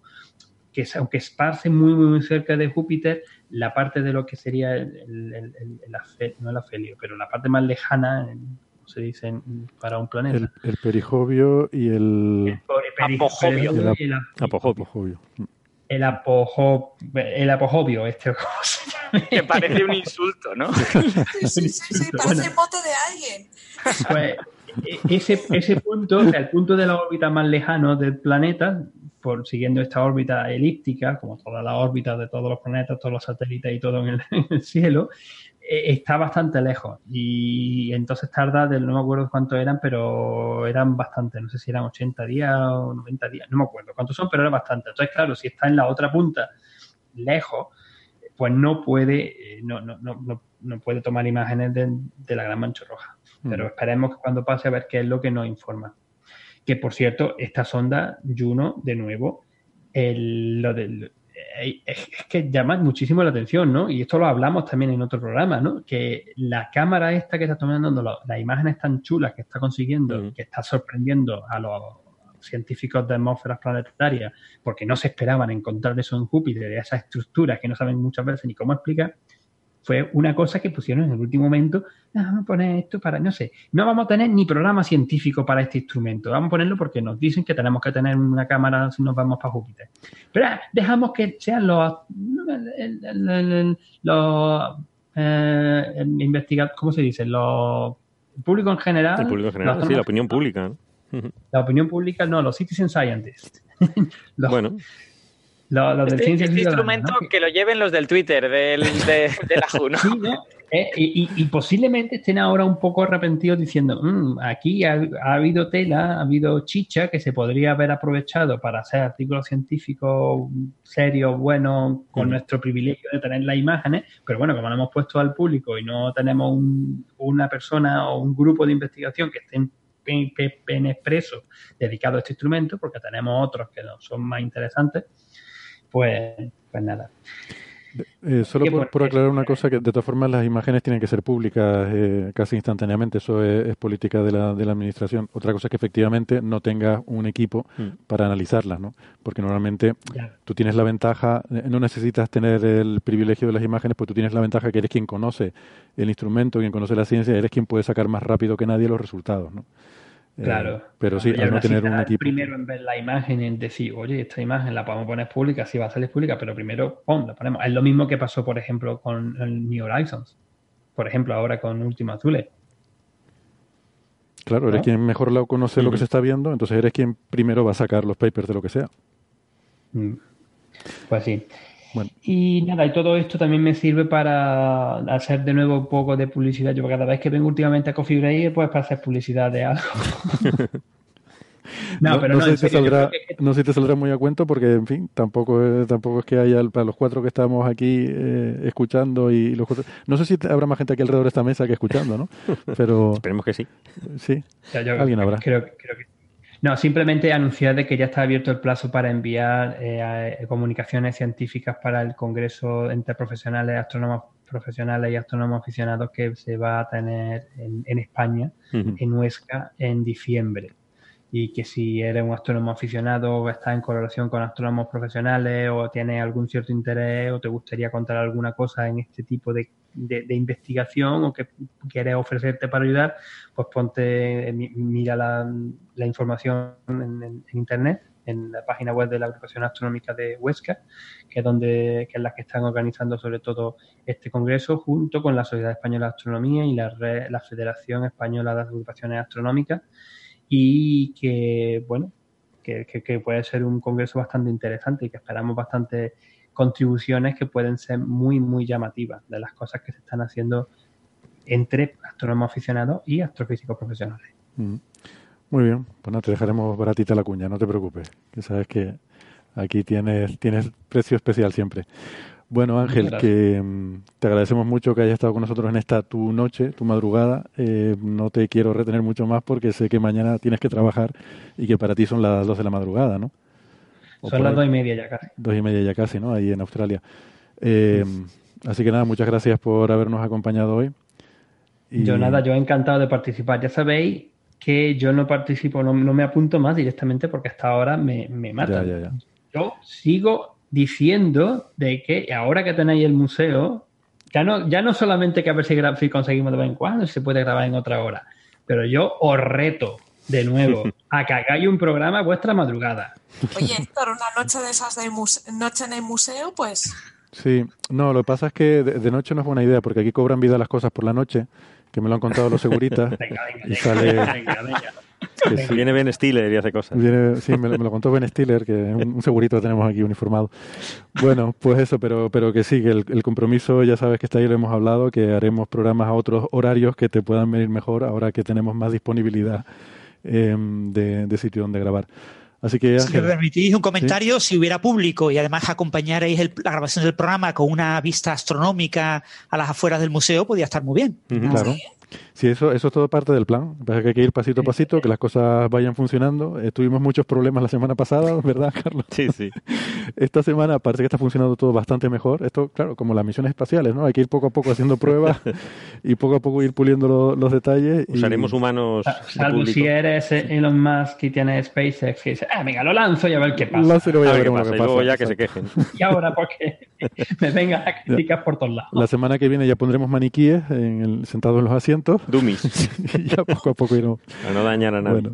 venga. ¿Estáis en, la, estáis, perdona, ¿estáis en la sala principal? Estamos en, el salón de, actos. Sí, sí, sí. Lo que pasa es que tú estás mirando hacia donde estamos nosotros, que es en el escenario, aquí con esta mesa. Nosotros estamos en el escenario y aquí hay un salón con capacidad para 150 personas, aquí al, otro lado, allí, al otro lado de la cámara. Que un día, un día pondremos otra cámara también mirando hacia el otro lado. Y la idea es que, que, sí, que esto en algún momento lo podamos hacer en abierto y que pueda venir gente, yo que sé, alguien que se ha perdido, que a lo mejor alguien que quería ir al baño se equivoca de puerta y se mete aquí, pues pues que, que se pueda sentar y, no sé, y echarse una siesta, pues no sé realmente otra cosa. Pero, pero sí, ya lo iremos viendo poco a poco. ¿eh? Muy bien, pues eso Ángel, que muchas gracias nosotros vamos a quedarnos un, abrazo a todos. Un abrazo. Chao, chao, Ángel. Chao, chao. Lo escucharé mañana. Hasta luego. Hasta luego. Vamos a quedarnos un ratito más hablando de, otras cosas, porque, por ejemplo, para la semana pasada habíamos tenido previsto, pero al final se nos alargó tanto el programa que decidimos dejarlo, y yo creo que lo voy a sacar ya, porque esto tiene pinta que se nos vaya alargando también y tampoco lo vamos a, poder decir, de China, porque, hombre, me, sabe un poco mal porque estuvimos hablando de, cuando hablamos de Huawei, que parece que hablamos de cosas así un poco negativas, pero también hay cosas muy positivas que hablar de, de China y de la ciencia, ¿no? Eh, con eh, esta, esta misión que tiene ahora en la Luna, que ha dado resultados positivos. También hay otra noticia de China que es un poco áspera, que es un poco desagradable, que tiene que ver con algo, pero que realmente no es culpa de, digamos, del gobierno chino o de, o de, su sociedad, sino de cosas que pasan en, cualquier parte del mundo, que es que hay veces que hay cosas ilegales, clandestinas, hmm. y en este caso, quizás podemos empezar por eso, para empezar por la parte menos agradable, pues se ha detectado eh, emisiones, ya se habían detectado realmente en 2012, pero ya se han podido confirmar y, rastrear su origen en, el norte de China, de un compuesto químico, eh, un CFC, se acordarán de los CFC estos, ¿no? que eran tan eh, que, deterioraban la capa de ozono. Eh, aquello se resolvió, se prohibió el uso de estos compuestos. Y bueno, es una de las historias de éxito que tenemos con el medio ambiente, que hay poquitas y yo creo que no la publicitamos lo suficiente. El problema de la capa de ozono en gran parte se ha resuelto porque con una, eh, un esfuerzo a nivel mundial pues se ha, ahí, sí, ahí sí que nos pusimos de acuerdo. Fuimos capaces como humanidad. Es decir, no se usan más CFCs. Creo que desde los años 90 se prohibió. Exactamente. Se prohibieron estos compuestos y entonces se ha regenerado la capa de ozono. Y eso está bien decirlo porque siempre estamos dando malas noticias y la gente se deprime y la depresión tiene el efecto de que... De no hacer nada. No hacer nada, claro. Dice, va, pues ¿para qué hago nada? Si en total todo da igual, ¿no? no sirve para nada. Entonces, como una sociedad deprimida eh, es horrible porque no va a intentar resolver las cosas. Entonces hay que vender también un poquito el mensaje de optimismo, ¿no? Eh, lo del agujero de la capa de ozono, pues es una historia, yo creo que de éxito de la humanidad, se, más o menos se resolvió. Eh, lo que pasa es que recientemente, pues se ha visto que desde, el, desde 2000, bueno, en 2010 ya era el límite establecido por el Protocolo de Montreal de 1987 para ya terminar estas emisiones. Em, y hay este compuesto, el CFC11, que es de tricloro... esto me cuesta mucho a mí decir el nombre de molécula. Clorofluorometano. Gracias. pues em, se ha empezado a detectar a partir de 2012 niveles que han ido en aumento. Eh, y ha salido un paper en la revista Nature hace ya un par de semanas, no, no tengo aquí el paper exactamente, pero a finales de mayo, em, en el que unos investigadores ya mm, alguien preguntaba por ahí con un poco de suspicacia si sería un, serían investigadores estadounidenses. Pues resulta que no, podrían serlo, podrían serlo porque hay muchísimos, eh, eh, se hace mucha investigación en Estados Unidos. Pero en este caso el, el autor principal es, es inglés, de la Universidad de Bristol. No sé si tengo aquí el nombre. Sí, Matthew Rigby. Exacto, gracias. Eh, pero hay también gente, pues por ejemplo, hasta de Corea del Sur. Sun Young Park, que Park debe ser un apellido muy común en coreano, ¿no? Porque todos los coreanos famosos se llaman Park. Eh, total que han podido, de una forma ya totalmente convincente, demostrar que esas eh, emisiones eh, son emisiones clandestinas que han rastreado a pues a dos provincias del norte de China, de Shandong y Hebei, que me corrige Alberto si, si lo he dicho mal, pero son dos, dos regiones que, claro, que es que China es un país muy grande, es muy difícil controlarlo todo. Es muy difícil. No se está hay mucha industria. Claro, hay muchísima industria. Y, y sí que es cierto que el gobierno de China ha hecho un esfuerzo grande porque, claro, es que gran parte de la fabricación de la industria que hay en el mundo se hace en China eh, bueno, es normal que sea el país que más mm, productos, residuos de industria produce, eh, las cosas como son, y ellos pues hay que reconocerles que han estado haciendo un esfuerzo importante por cumplir mm. con estos protocolos y, em, y en ese sentido yo creo que han estado intentando hacer las cosas bien. Em, entonces, pero bueno, aún así pues em, existen estas emisiones y que la esperanza un poco es que con estos resultados pues se puedan localizar Sí, lo curioso es que, que habían empezado a decaer, ¿no? Todo el detectar el CFC este 11, ¿no? Lo que pasa es que de, a partir del 2012 se empezó a disparar y, bueno, ¿y esto qué, por qué era esto? ¿no? Entonces se ha ido buscando encontrarla, triangular un poco la fuente y se ha visto que era de estas provincias. ¿no? Mm. Y lo curioso es que no se detecta eh, CFC12, que es un subproducto de la fabricación de CFC11, con lo cual parece ser que no, es, no se está fabricando. Eh, no es, el problema no es la fabricación, sino el uso que muchas veces se usa en refrigerante o, en, espumas, ¿no? En, espumas de rellenado en la construcción y en... Es decir, claro, es que la, actividad que puede haber en China puede ser enorme, puede ser una escala muy elevada y pueden estar usando CFC-11 para estos fines, ¿no? Mm. Cuando dices espuma te refieres a estas para aislamiento, El aislamiento, sí. La construcción. De construcción, sí. Con lo cual tiene pinta que sea eso y vamos a ver si esperemos que China tome medidas, ¿no? Porque a todos mm. nos interesa reducir esto y sobre todo China también llevase bien con con Occidente, que somos el, su, socio comercial, vamos. Hombre, el tema y además, además a China le, le, conviene tener una buena atmósfera, ¿no? Que ya hay bastantes lugares de China que donde la gente tiene problemas y tal, o sea que, en fin, yo, yo entiendo que deberían tomar medidas en los próximos años, si no parece una carga un poco suicida por su parte. Sí, sí. Sí, sí, yo creo que es uno de los grandes problemas que tiene China, el de la polución. Eh, creo que el, cáncer de pulmón eh, en China está disparado. Mm. Y bueno, y es una de las causas de muerte más y debido a esa, esa polución que tiene, ¿no? Por esa industrialización, también el crecimiento muy rápido de las ciudades, em, este tipo de cosas. Bueno, y la, y la cara positiva, eh, pues es la que nos viene de la misión que tienen en la Luna, en la cara oculta de la Luna, la Chang'e 4, Alberto. Sí, ah, bueno, eh, yo creo que es más bien Chang'e. Chang'e. Es, es ha de ser un poco como nasal, ¿no? Pero... Vale. Pero esa es la única que me sé, ¿eh? las otras provincias chinas no, tengo ni idea. O sea, recuerda que yo de chino mi profesor me echó. O sea, bueno. Eh, ¿Lo hacías mejor que él? ¿o? no, es que a Palisi no estudiaba. Solo iba con la nave todo el fin de semana, no estudiaba nada. Exacto. Esto es, bueno, es una broma de uno de los episodios de, de en órbita. Que, que, por favor nadie se enfade conmigo por, por este comentario. No sé, yo voy, a declarar oficialmente que yo lo que estoy aprendiendo es japonés, que de chino yo sé muy poco, prácticamente nada. Habría que plantearse en todo caso si sería chino mandarín, pequinés o cantonés, ¿no? O, alguna otra o alguna otra cosa. Bueno, pues esta, esta misión que tiene China eh, en la cara oculta de la Luna em, eh, ha obtenido resultados geológicos muy interesantes porque Mm, bueno, eh, quizá a nivel introductorio, el, material del que está compuesto la corteza de la Luna se parece mucho a la composición de la Tierra.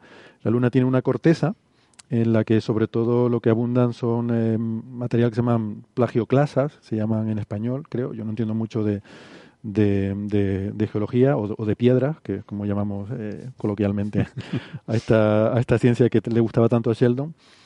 Em, y mm, esto es básicamente un grupo de minerales que, por ejemplo, igual le suenan los feldespatos, eh, que son, son un subgrupo de esto, ¿no? Em, y de hecho constituyen algo así como el 60% de eh, la roca de, de, la corteza de la Tierra. O sea, que, que es, digamos, lo que llamamos roca, así coloquialmente. o sea, que podemos decir que la superficie de la Luna está hecha de roca. Pero, bien. Fantástico la ciencia que nos lleva. Por eso, por no ponernos demasiado técnicos. Eh, no de queso. Quiero decir que, que, eso ya es un resultado interesante. Está descartado, sí. Eso está descartado. Bueno, debajo hay un manto eh, que está compuesto de. tiene una composición eh, que se dice que es más máfica, que quiere decir que tiene es, más rica en, en elementos como hierro y magnesio y en general elementos más pesados. Eh, y esto ocurre normalmente cuando tienes mm, un poco de diferenciación en la formación de un cuerpo planetario, eh, cuando pasa de su infancia en estado líquido o derretido, eh, pues los elementos más pesados se van hundiendo más hacia el interior y van quedando, ¿no? van flotando los más, los más ligeros. Y luego todo esto se enfría y dependiendo de cuánto haya tardado, pues esa diferenciación, esa estratificación puede ser más pronunciada o menos. ¿no? Y la sí, además, además, Héctor, los, los materiales máficos suelen ser eh, menos viscosos que los, que los no máficos. O sea, la, la, diferenciación es que los máficos tienen una proporción un poco menor de silicatos y los silicatos son los que les dan toda la viscosidad a la lava. Hmm. Entonces, cuando normalmente la, la, parte que se solidifica y que forma una especie de corteza, pues es más rica en silicatos porque es más viscosa. Mientras que a, a menudo las, las lavas pues pueden eso depende mucho, ¿vale? No generalizar está mal, pero pueden ser más ricas en esto, en magnesio, hierro y estas cosas. Correcto. Eh, pues entonces, en, en, el interior tenemos otros otros eh, materiales como olivina y piroxenos, ¿no? que es de un poco de lo que va esto, que son más, eh, más pesados y que en la Tierra pues se encuentran. Yo la verdad es que no lo sé, pero imagino, esto, esto va a ser de geología de primero, pero me imagino que lo de piroxenos debe tener que ver seguramente, aunque son materiales que emergen en erupciones volcánicas eh, y que seguramente es donde se mm. donde se estudiaron originariamente y por eso ese nombre, ¿no? Lo de piro y la asociación con el fuego, piros. Efectivamente. Hay mucha olivina en Canarias por, el sustrato volcánico. Volcánico, ¿no?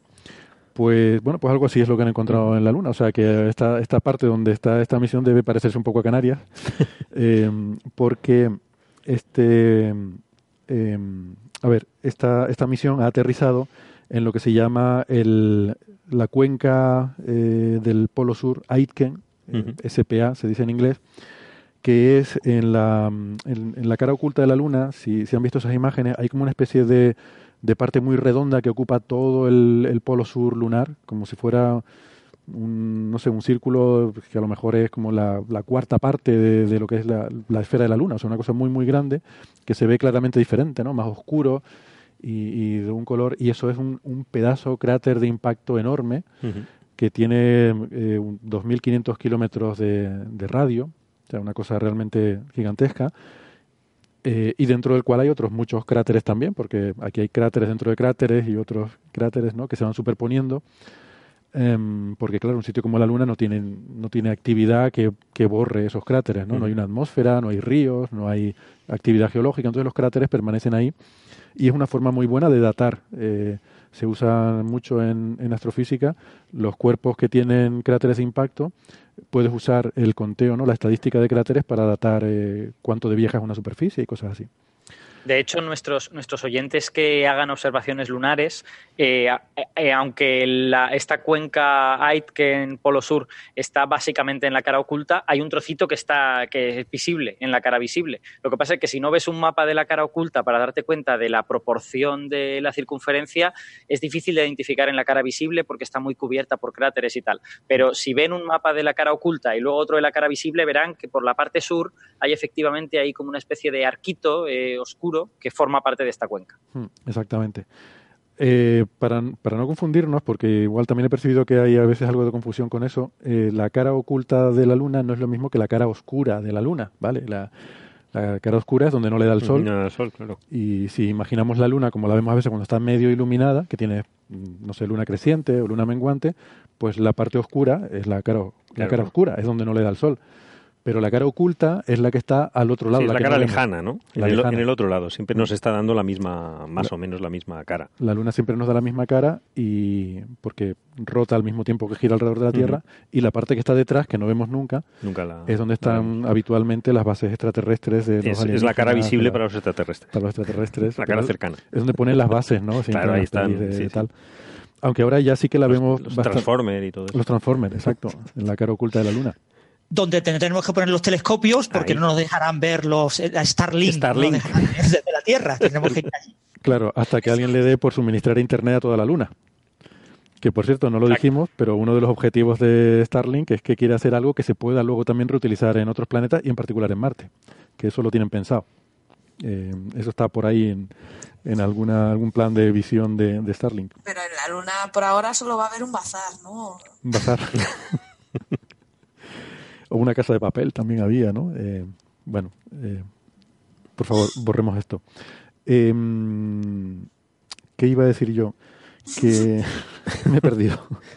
Ah, sí, no, que también, también hay satélites que están tan lejos que, eh, ¿cómo se llama? Ay, ahora me he olvidado el nombre. ¿Modis? No, hay, un, hay un satélite de estos meteorológicos de, de, NASA que además es muy chulo, el que suele aparecer esta imagen a veces que se ve la Tierra y la Luna pasando delante. Sí. Y claro, lo que vemos de la Luna es la... Es la, se llama EPIC, el instrumento se llama EPIC. El satélite se llama... Sí, que manda fotos cada cierto tiempo, es verdad. El satélite se llama Discover, pero le falta le faltan vocales por ahí, le falta la E, me parece, o algo así. sí, exacto, es Discover. Discover, Es, en ruso. Y tiene, tiene, Twitter, tiene una cuenta de Twitter en la que cada seis horas eh, postea una imagen de la Tierra. así que foto que es chula. Mm, y por ahí a veces pasa la luna. la, luna, la parte de la luna que ves es la cara oculta, porque es la cara que está al otro lado. Hace un fotobombing. fotobombing. Pasa por delante. Sí, sí, sí. Bueno, pues total, que dentro de ese enorme cráter, que es el SPA, mm, hay otros cráteres más pequeños y eh, este, el lander, el aterrizador de esta misión, aterrizó en el cráter von Karman. Em, y hay un robotito, un rover, que es el U-2, el 2, que ha estado por ahí recorriendo y cogiendo piedras y mirándolas con mucho cuidado. ¿no? Em, cuando digo mirándolas con mucho cuidado, quiero decir que está haciendo espectroscopía y cosas así y de esta forma han estado mirando la, composición química de, las rocas que encuentra eh, este, este rover. Eh, tienen un, un, espectrómetro visible e infrarrojo que llaman con el, sugerente acrónimo VNIS, casi OVNIS, pero no, sin la O, VNIS. Y, y bueno, pues ah, básicamente lo que encuentran eh, se ha publicado en, una letra en Nature el primer autor se llama Chunlai Li y luego otro montón de autores con nombres chinos de, de, la, de la, Academia China de las Ciencias. Eh, la conclusión a la que llegan es que estos, em, estos materiales que encuentran eh, pues confirman un poco una hipótesis que se había aventurado basándose en observaciones de la órbita, que es que son de material del manto de la Luna. O sea, encuentran eh, composición, rocas con una composición con alto contenido en eh, piroxenos y olivinos, olivinas, em, que ellos, pues, de hecho, basado en el contexto geológico, lo que dicen es que es material que cayó allí cuando se produjo el impacto de otro cráter, que es el cráter Finsen, que es un cráter vecino del Von Karman, este, eh, que al producirse ese impacto, pues algunos de esos materiales cayeron sobre este otro cráter que ya estaba formado y son los que ha visto la, eh, los que han analizado, ¿no? Y que ese material es del, del, propio magma, o sea que el impacto fue tan profundo que perforó la corteza, eh, llegó a perforar la corteza y a arrojar material del mm. manto de este fundido de la Luna hasta mm, salpicar al, al, cráter von Karman, este vecino, ¿no? O sea que muy, realmente muy impresionante la, reconstrucción de hechos que hay aquí. Sí, es interesante porque es un poco para lo que habían ido, ¿no? Estas misiones. Yo siempre tenía la duda, digo, pero ¿por qué están en la cara eh, oculta, en la cara lejana? Y era por esto precisamente, porque había un problema que desde los orbitadores, desde la órbita, eh, se ha detectado siempre muy poca olivina, realmente en todas estas zonas. Se han medido ya y eso era un, era un dilema, eso es un, no se sabía por qué. Entonces tenían que ir in situ a, medirla.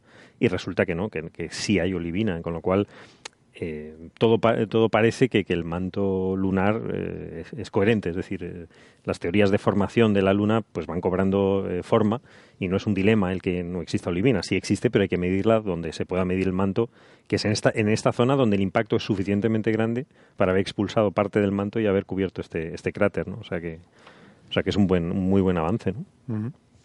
Y además, eh, yo creo que este, este descubrimiento un poco eh, señala lo importante que es en geología el contexto. ¿no? Este, este realmente es un descubrimiento de geología. Y YouTube lo que ha encontrado es una serie de, piedras, de, rocas esparcidas por el suelo.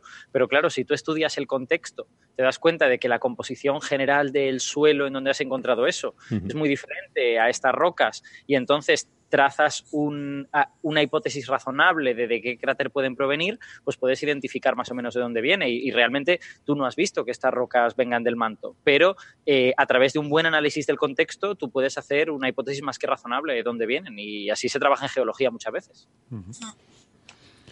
Muy bien, pues, pues nada, resultado sin duda muy interesante y a ver qué más cosas nos da esta misión. No sé si encontrará la base de los Transformers. Bueno, por lo pronto se esconderá. Hay un robotito chino ahí recorriendo la luna. Bueno, eh, más cosas. Eh, teníamos pendiente, y quizás lo podemos hacer hoy, eh, porque bueno, la semana pasada, como íbamos con un poquito de prisa, creo que Alberto se nos quedó un poco ahí con ganas de hablar más de, Murray Gell-Mann, de sus contribuciones a la física de partículas y sobre todo a una rama que tiene para mí el nombre más chulo de, de toda la, de todas las disciplinas de física, que es la cromodinámica cuántica. Sí, señor. Yo recuerdo haber oído hablar de eso cuando estaba en la facultad y claro, en mi, en mi, en mi facultad no se daban este tipo de asignaturas mm, así con tan especializadas ¿no? en, estas cosas tan teóricas, pero, pero claro, oyes hablar de, de, ciertas cosas y yo digo, ¿qué será eso de la cromodinámica cuántica? No sé lo que es, pero me encantaría estudiarlo, ¿no? Y, y, oye, resulta que luego, bueno, pues después leyendo por aquí y por allá, eh, resulta que es una parte súper importante de cómo están hechas las partículas como los protones, como los, los quarks, las interacciones entre ellos, eh, toda la física de los gluones y todas estas cosas en, las que Gell-Mann fue, fue pionero y eh, hizo trabajos realmente importantes. ¿no? Ya la semana pasada Alberto adelantó algunas de las de esas contribuciones, ¿no? ese, esa vía, ese camino de ocho, de ocho vías, ¿no? el Eightfold Way o algo así. Em, y cómo consiguió... Camino octuple se, suene, se suele eh, traducir. Camino octuple. octuple. Y cómo eso pues permitió ordenar un poco, hacer una especie de tabla periódica de las partículas de alguna forma y, y, de alguna forma dar una visión geométrica, ¿no? que yo creo que es lo que luego eh, toda la física de partículas continúa con esa visión geométrica, con, con álgebras de, bueno, eh, bueno, cuéntanos entonces un poco en qué consiste todo esto, venga, todo. álgebra de Lie, cromodinámica cuántica, Gell-Mann. Cuéntanoslo todo. Bueno, fíjate, fíjate como en la introducción que tú has hecho, claro, ahora vivimos ya en el siglo XXI, hace 50 años de todo esto, pero eh, cómo has hablado pues con mucha naturalidad de quarks, gluones y todas estas cosas, ¿no? Que hoy sabemos que son como los ladrillos fundamentales de QCD, pero cuando uno se coloca en los años 50, años 60, eso no estaba tan claro, ¿vale? Y de hecho, eh, es un poco contradictorio que hablemos con tanta naturalidad de quarks y gluones porque los quarks y gluones no los podemos ver. Están encerrados en el interior de los hadrones, están encerrados en el interior de protones, de neutrones, de, de caones, de piones, de todas esas partículas hechas que están hechas de quarks, ¿no? que se llaman hadrones. Entonces, en aquella época, en digamos los finales de los años 50, lo que la gente tenía era simplemente una especie de zoológico muy grande, hecho de partículas que se sabía que interaccionaban fuertemente. O sea, que, tenían una interacción eh, equiparable o similar a la interacción nuclear, ¿vale? Y, ya está. Solo se sabía que había un montón de partículas de esa. Pues se tenía, pues no sé cuántas, pero serían por lo menos 15, 20, eh, estaría alrededor de eso. Muchas partículas en ese sentido y lo que no se sabía era cómo ordenarlas, lo que, lo que contamos la semana pasada. Entonces, para llegar a lo bonito que es el camino óctuple y cómo las simetrías te permiten clasificarlas, hay que entender un par de conceptos antes, uno sobre todo, que es el de la extrañeza. La, la, extrañeza que hoy sabemos que está identificada con la presencia de un quark S, del quark que se llama extraño, en el interior de las partículas, en aquella época había una visión muy diferente. Y la visión era son partículas que se crean con mucha facilidad, la probabilidad de crear una pareja de esas partículas es grande, pero sin embargo cuando se han de desintegrar no se desintegran con tanta facilidad, tardan mucho más. Da la, sensación que hay una como asimetría en ese sentido, ¿no? como la, asimetría de Brandolini o como la de los eh, bulos de Internet, que se crea con mucha facilidad, pero luego es muy difícil de ah. desintegrar. Pues, pues a lo mejor porque tiene una simetría oculta, efectivamente, una, una simetría eh, no, no, del todo. déjame pues solo aclarar que para la gente a lo mejor que no esté familiarizada con estos términos, que extrañeza no significa lo mismo que en el lenguaje cotidiano, que es, un, es simplemente una propiedad eh, de, de, estas partículas que no, que no representan, que a veces se, se habla, supongo que hablarás también de sabor, de color, de extrañeza, y estos son propiedades de los quarks, pero que, pero que no, que por darles un nombre, que se les puso ese nombre un poco con cierto sentido del humor, eh, por hacer un poquito la broma, no sé qué gracia puede tener, pero el oficio de partículas son gente así un poco rara, que les hacen gracia cosas que a lo mejor al resto de nosotros pues igual nos quedamos así un poco parados, pero que es simplemente ponerle nombre a unas propiedades y que esas propiedades no tienen nada que ver, nadie sabe el sabor de un quark, ¿vale? Yo creo, yo creo que se les puso precisamente a posta porque sabías que son propiedades que no tienen nada que ver con el mundo cotidiano. Entonces se le busca palabras que son completamente cotidianas, un poco para, para romper esa, esa dificultad. Y de hecho, en, la extrañeza era simplemente que había una serie de partículas que eran extrañas. O sea, que los veían y, la gente se refería a ellas como esas partículas extrañas. ¿no? Ah, vale, o sea que en ese caso sí que había un, un cierto sentido. Vale, vale. Sí, era, eh, pues, una pequeña inciso muy justo, justo, iba a decir también que, que, Francis, por favor, que te sientas libre de intervenir cuando quieras, que también conoces mucho de todo esto, claro. Eh, bueno, y también Carlos y Sara pueden intervenir cuando quieran, claro. Eh, porque se desintegraban mucho más lentamente de lo esperado. Había partículas parecidas que se desintegraban muy rápido y había unas partículas extrañas que extrañamente se desintegraban mm, mucho más lento. Ah, Entonces, eh, la razón era que se desintegraban por vía débil, por interacción débil, en lugar de por interacción fuerte, y por lo tanto eh, la probabilidad de esas desintegraciones era mucho más baja y por ello se desintegraban más lentamente. Mm. Exacto. Y es la interpretación de ese hecho, en la que por cierto también participó Kellman, eh, fue que esas partículas tenían una propiedad que estaba casi conservada. O sea, así como hay propiedades que están perfectamente conservadas, como la carga eléctrica, que la carga eléctrica no se puede perder ni puede aparecer de la nada, sino que, sino que siempre está conservada, pues estas partículas tenían una propiedad que estaba casi conservada. Que tú cuando las creabas, creabas partícula y antipartícula, con lo que entre las dos sumaban cero, y por lo tanto ahí no estabas creando nada de la nada, pero una vez se separaban esa partícula y esa antipartícula, cada una de ellas llevaba esta cosa llamada extrañeza. Y la extrañeza como que se resistía a desaparecer, pero eres una propiedad no del todo conservada, es casi conservada. Entonces eso les hace vivir mucho tiempo, ¿no? todo el tiempo que la extrañeza se resiste a, desaparecer y a convertirse en otras cosas. Y esa, esa, esa fue la... La verdad es que es bonito porque es un concepto sencillo en ese sentido. En aquella época se trabajaba mucho con todas estas cosas un poco fenomenológicas, ¿no? De eh, yo observo estas cosas, bueno, pues le asignaré una propiedad. ¿Y qué es esa propiedad? Ah, no tengo ni idea. Le voy a llamar extrañeza para que no, para que no sea tan rara, ¿no? Le voy a llamar encanto, le voy a llamar no sé qué. Todos estos, todos estos nombres. Eh, entonces, eh, había un momento en que se observaba que había toda una serie de partículas de masas similares y de propiedades similares, por ejemplo los mesones, que tenían todos spin cero, y algunas llevaban más extrañeza y otras llevaban menos extrañeza. Algunas tenían unas cargas eléctricas y otras tenían otras. Entonces, a finales de los 50, creo que fue, me parece, creo que fue todavía en los 50, eh, hubo un intento de clasificar esas partículas, eh, intento fallido, ¿vale? Eh, esto al final no resultó ser así, de clasificar esas partículas como moléculas hechas de partículas ya conocidas. Decían, bueno, pues a lo mejor algunas de ellas son un protón y un neutrón juntos, una molécula fuerte de protones y neutrones. Y otras de ellas son una molécula con un neutrón y una partícula lambda, que una partícula lambda es una partícula que lleva extrañeza, pero es parecida a protones y neutrones. Entonces, tú explicabas la presencia de esa extrañeza en estas partículas a partir de que tenían una lambda en su interior. ¿Vale? Entonces, para construir todas estas partículas, a ver, dejadme que, dejadme que mire quién hizo esto, que yo creo que fue, eh, a ver, dejadme que lo mire. Eh, Sakata, efectivamente. Fue Sakata en el año 56. Eh, para, para construir todas estas partículas, tú solo necesitabas tres elementos. Necesitabas solo el protón, el neutrón y esta partícula lambda. ¿Vale? Entonces, todas, todas las partículas las obtenías a partir de diferentes combinaciones de esas tres. Y ahí apareció por primera vez la idea de que estas partículas se podían explicar con una combinación de tres cosas. Las tres cosas que se estaban eligiendo ahora eran equivocadas, no eran, no eran las correctas, pero por lo menos eran tres cosas.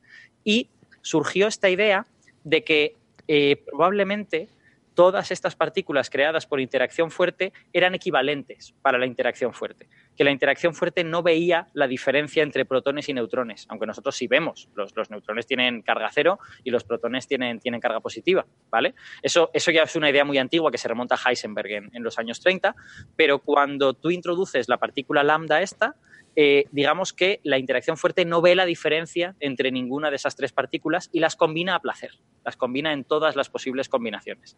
Entonces, eh, tú utilizando esta simetría de yo puedo siempre intercambiar un protón por un neutrón, puedo intercambiar una lambda por un neutrón, puedo intercambiar una lambda por un protón, eh, esa simetría es una simetría de tres elementos. Se llama simetría SU3. ¿vale?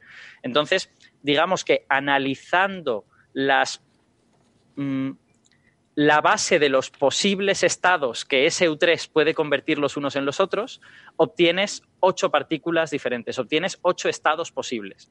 Entonces, para... Alberto, porque has estado hablando ahora de simetrías, de SU3, e igual podemos referir a los oyentes a aquel episodio en el que hablamos de estos temas, que no recuerdo el número exacto, pero fue la segunda parte del especial de física de partículas, eh, donde estuvimos comentando eh, qué significa esto de las simetrías y esta terminología de SU3, que son, son grupos de estos grupos de simetría a los cuales se, se asocian las partículas, ¿no?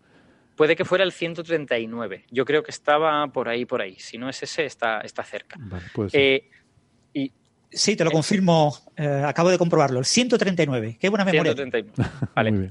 El, bueno, pues entonces básicamente la idea era nosotros, todas estas partículas, que os puedo decir los nombres, pues los nombres eran caón positivo, caón negativo, caón neutro, o sea, había toda una serie de partículas que tenían cargas diferentes, de la misma manera que el protón y el neutrón también tienen cargas diferentes. Estaba el pión neutro, el pión positivo, el pión negativo. Para nosotros, todas esas partículas son claramente distintas, porque tienen cargas diferentes, incluso tienen masas diferentes. Pero la hipótesis es, la interacción fuerte no ve esas diferencias, porque es tan intensa que las puede combinar un poco a placer. Y de alguna manera se agrupan en todas las posibles combinaciones que se pueden hacer de esos tres elementos. Y resulta que cuando tú te miras las matemáticas eso, eh, eso es un espacio de dimensión 8. Por lo tanto, tiene que haber como ocho elementos fundamentales que tú luego ya combinarás, de, mezclarás como, como, la interacción fuerte quiera. ¿vale? Y esta es la idea base. Luego, eh, esto de mezclar protones con neutrones y con lambdas resultó que no estaba bien, resultó que no era correcto. Pero, pues jope, resultaba que funcionaba bastante bien para explicar todas, toda esta familia que estabas viendo de partículas con spin cero. bueno, pues lo que quieres decir es que, entonces, a ver si te he entendido, que hay como ocho parámetros eh, que tú puedes eh, combinar y eso te da esas, esas, esas partículas, las diferentes partículas, o como qué significa estas ocho dimensiones de las que has hablado es un espacio vectorial. O sea, es, eh, si tú piensas en física cuántica, son ocho estados posibles, que son la base de estas combinaciones de tres partículas, y luego cuando tú hagas los estados de cuánticos que quieras, pues harás una combinación lineal. Harás una mezcla de, voy a hacer uno partido raíz de dos por el pión, más uno partido raíz de dos por el caón, eh, cosas de este estilo. O sea, es una base de dimensión 8, donde tengo estos ocho vectores de base que yo combino y ahí saco los diferentes vectores, ¿vale? Eso es. Digamos que es una matriz, ¿no? De dimensión 8, o sea, son 8 No, no, no. Eh, no, un vector. es, una, es una matriz de 3x3. Eso. ¿vale? Que tiene nueve componentes. Entonces, cuando tú construyes los autovalores, es una matriz unitaria que tiene una condición de que la diagonal tiene que sumar básicamente un valor constante, la unidad. Entonces, en realidad, de las nueve, solo son independientes ocho. Cuando tú descompones en autovalores esa matriz, te aparecen ocho vectores que pueden ser una base natural para esa matriz, y esos ocho vectores son esos ocho estados que comenta eh, Alberto, ¿no? Eh, claro, hay posibilidad de que alguno de esos estados sea doble, por el hecho de esa condición de unitariedad que hace que esa, diagonal impone una serie de condiciones. Es decir, en realidad tienes como nueve eh, estados, pero dos de ellos son como equivalentes entre sí y están combinados en superposición lineal. Hmm. Entonces, lo, que era, eh, es decir, si, esta simetría fuese de verdad perfecta y, no estuviera rota por ninguna cosa, nosotros ni siquiera podríamos distinguir entre esas partículas. O sea, veríamos que piones y caones son todos exactamente idénticos, ¿vale? El problema es que esas cosas están rotas. Están rotas, por ejemplo, porque tienen cargas diferentes, cargas eléctricas diferentes. Y por mucho que la interacción fuerte se empeñe en, no verlas, esas cargas existen. Entonces, tú cuando ves un pión positivo, pues es claramente diferente de un caón negativo, ¿vale?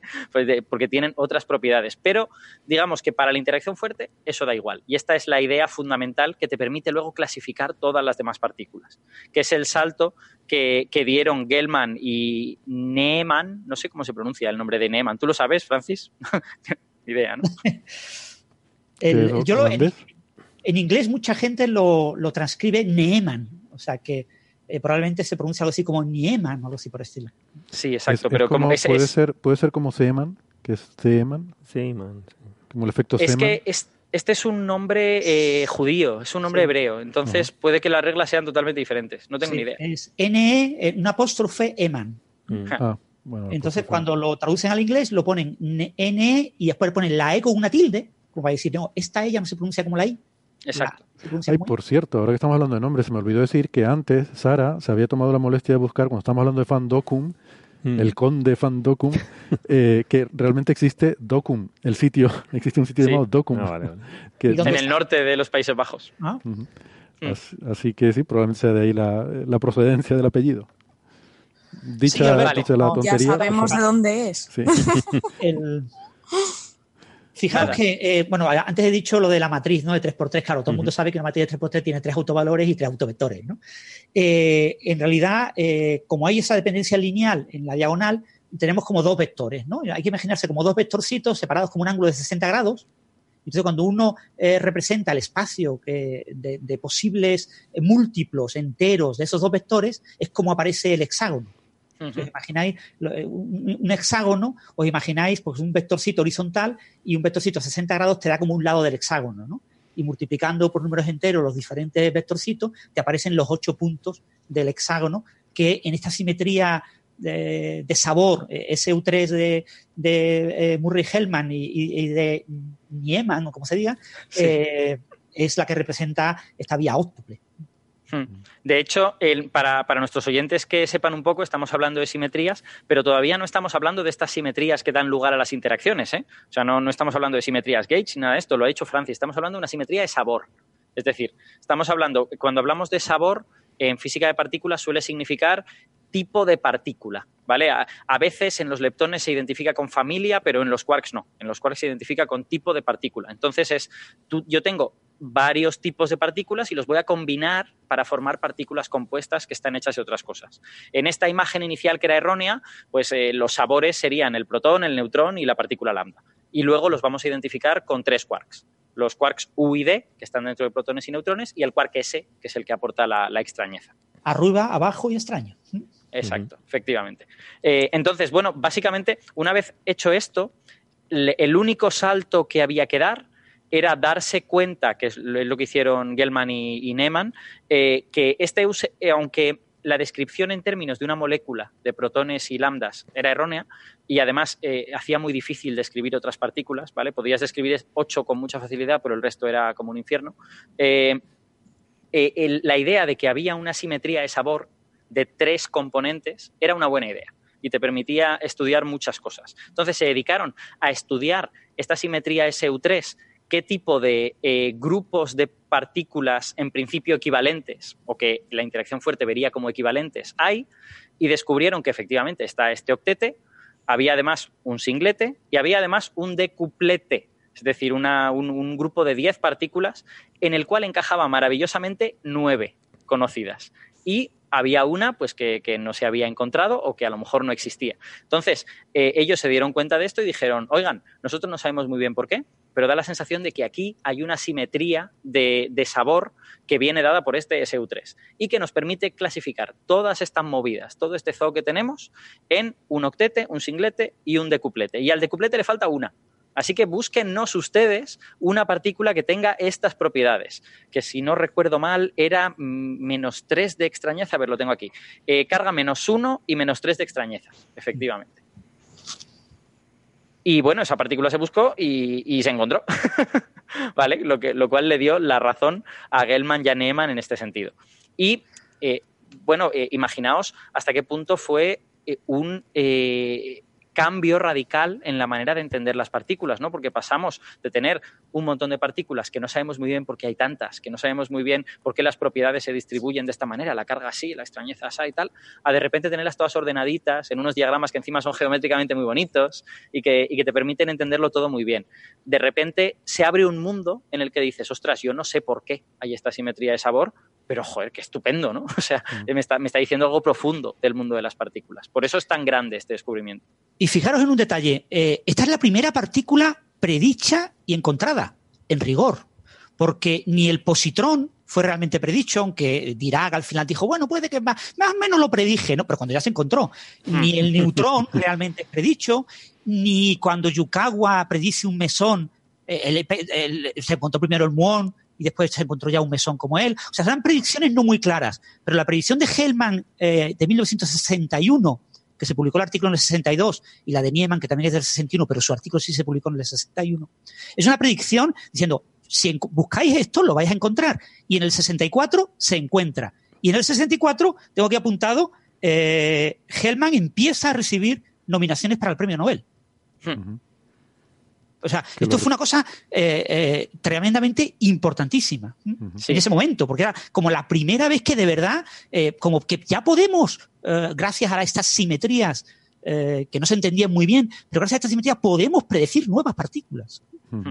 Y además es que tirando de la cuerda de estas simetrías siguieron saliendo cosas. Es que es lo extraordinario. O sea, has explicado una cosa y de repente dices, bueno, bueno, pues voy, voy yo a analizar este SU3, a ver qué otras cosas tiene. Y bueno, pues efectivamente tenía este espacio de, de 8 estados, tenía este otro espacio de 10 estados, pero es que tenía otros espacios como que, como que no aparecían, ¿no? Había un espacio de 3 estados que ese se había descartado desde el principio porque ese espacio tendría que tener cargas fraccionarias. Tenía que haber dos partículas con carga menos un tercio y una partícula con carga dos tercios. Qué locura. Claro, qué, locura, eso no puede ser, eso no se ha visto nunca, por lo tanto esto tiene que ser erróneo, ¿no? Entonces, eh, en un momento dado, Gell-Mann empieza a pensar, ostras, y si esas partículas de verdad existen y son las que estamos combinando dentro de los hadrones, son las tres con las que se está haciendo todas estas combinaciones. Lo que pasa es que son partículas con carga fraccionaria que cuando se combinan siempre dan cosas con cargas enteras. Y ahí nació el concepto de quark. El concepto de quark nace en el año 64 con esta, con dándose cuenta de esto, habiendo esa especie de salto. Sí, de todas formas, Alberto, Hellman nunca creyó que estos fueran partículas reales. Siempre pensó que eran eh, una descripción matemática mm. Eh, puramente basada en la simetría, en un mundo de las ideas, y que en realidad estos estados, como en física de partículas se trabaja con partículas, pues se interpretaban como partículas, pero que realmente no eran observables, pues si no habrían sido observadas. Sí. Como no habían sido observadas, automáticamente se descartaban. Entonces él lo pensaba siempre como una especie de herramienta matemática, y solo tras el descubrimiento de los partones, es decir, tras los primeros indicios realmente de la existencia de los quarks, es cuando se reivindica que estas eh, partículas imaginarias o, puramente matemáticas en realidad son partículas físicas no observables. Pero Francis, teniendo en cuenta que no que estos quarks no pueden existir en aislamiento y que no los hemos podido, por tanto, observar, ¿no hay algo de razón en esa idea de que realmente eh, es difícil pensar que algo es real cuando no puede tener existencia propia, ¿no? En, el fondo, ¿no podemos seguir pensando que es una, una idea matemática subyacente para, para desarrollar este modelo? Bueno, pero eso no se sabía hasta 1973, finales de 1973 no se sabe que realmente los quarks están confinados, ¿no? Eh, eh, las, eh, cuando los experimentos de Slack, los que coges un electrón de muy alta energía que penetra en un protón y, choca contra gluones y sobre todo contra quarks que están dentro del gluón, dejaban, claro que ahí dentro había partículas. Ahí dentro había cositas con las que podías chocar un electrón. Una cosita con la que puede chocar un electrón es una partícula. Eh, entonces, eh, que no sean observables de manera, eh, digamos, libre, como una partícula libre, como un electrón, no quita que podamos observarlos de manera indirecta como algo que choca, ¿no? Hmm, dentro de, otra, vale. O sea, tú chocas una bola de billar contra, otra, contra otra bola, pero tú solo ves la, bola blanca. Tú dirías que cuando ves la trayectoria que cambia, dices, dirías que has chocado contra algo, ¿no? Sí, sí, claro, claro. O sea, que sí que las podemos observar, pero confinadas, no libres, claro. Exactamente. Dentro del protón las podemos, las podemos, tenemos, podemos tener evidencia de esas partículas, ¿no? Y, además, Héctor, hay otra cosa más, que es la libertad asintótica. Es decir, los, los, quarks están confinados dentro del protón, pero a energías muy altas se van haciendo cada vez más libres, cada vez más libres. Y eso sí que se ha observado. O sea, se, han, se han observado quarks pseudo libres a, a, energías muy altas. Y yo creo que eso sí que, por lo menos a mí, eh, a lo mejor esto ya es cuestión de gusto, eso sí que ya es suficiente, junto con lo que ha dicho Francis, para decir que cierta existencia sí tienen, ¿no? O sea, el hecho de que yo no lo voy a tener libre, pero puedo tener una cosa todo lo libre que quiera, con tal de ir dándole cada vez más energía, cada vez más energía, hmm. y la voy a observar como una partícula individual a esas energías tan altas. Bueno, pues eh, a mí eso me vale, digamos, por lo menos mis filtros los pasa. Sí, sí. a finales de los 70 se observaron los quarks, de hecho los físicos de partículas, como Alberto, cuando ven chorros hadrónicos, ven quarks y ven gluones. O sea, eh, eh, las partículas con alta energía se desexcitan y se desexcitan recubriéndose y convirtiéndose en mesones y hadrones. ¿no? Claro. El, tú lanzas, digamos, dos protones contra dos protones, eh, parte de sus quarks salen lanzados hacia el exterior y esos quarks rápidamente se hadronizan en tiempos del orden de 10 a menos 20 de ese orden, 10 a menos 20 segundos, o sea, rapidísimo, pero se hadronizan en un chorro de muchos eh, eh, mesones y, y, y, perdón, y variones y observamos esos chorros. Entonces, en los detectores de partículas vemos chorros y podemos saber qué chorros aparentemente son debidos a gluones y cuáles son debidos a quarks. Así se observaron, entre comillas, los quarks a finales de los 70. Después también hay un quark que no conocía Hellman en aquella época, que es el quark CIMA, el quark top, que es un quark que se desintegra tan rápido que no da tiempo que se hadronice. Con lo que no forma mesones y variones y solamente lo observamos de manera libre. Cuando Francis dice hadronizarse, eh, lo que entiendo es que forma protones y neutrones, que son los hadrones, las partículas que están hechas de tríos de quarks. O sea, los quarks enseguida, en cuanto todas las partículas que son hadrones, que son muchas, no solo los neutrones y protones, sino eh, la partícula lambda, la omega, la delta. Es lo, familiar, ¿no? Lo que todos conocemos. No, y también, y también las que están hechas de una pareja quark-antiquark. O sea, no, no tienen por qué ser solo tríos, pero, pero digamos son enjambres, conjuntos, ¿no? En ese sentido. O sea que, bueno, yo algo de realidad sí que tienen, pero en esta época es que Francis hace, hace bien en señalarlo, porque en los 60 eso no estaba en absoluto tan claro.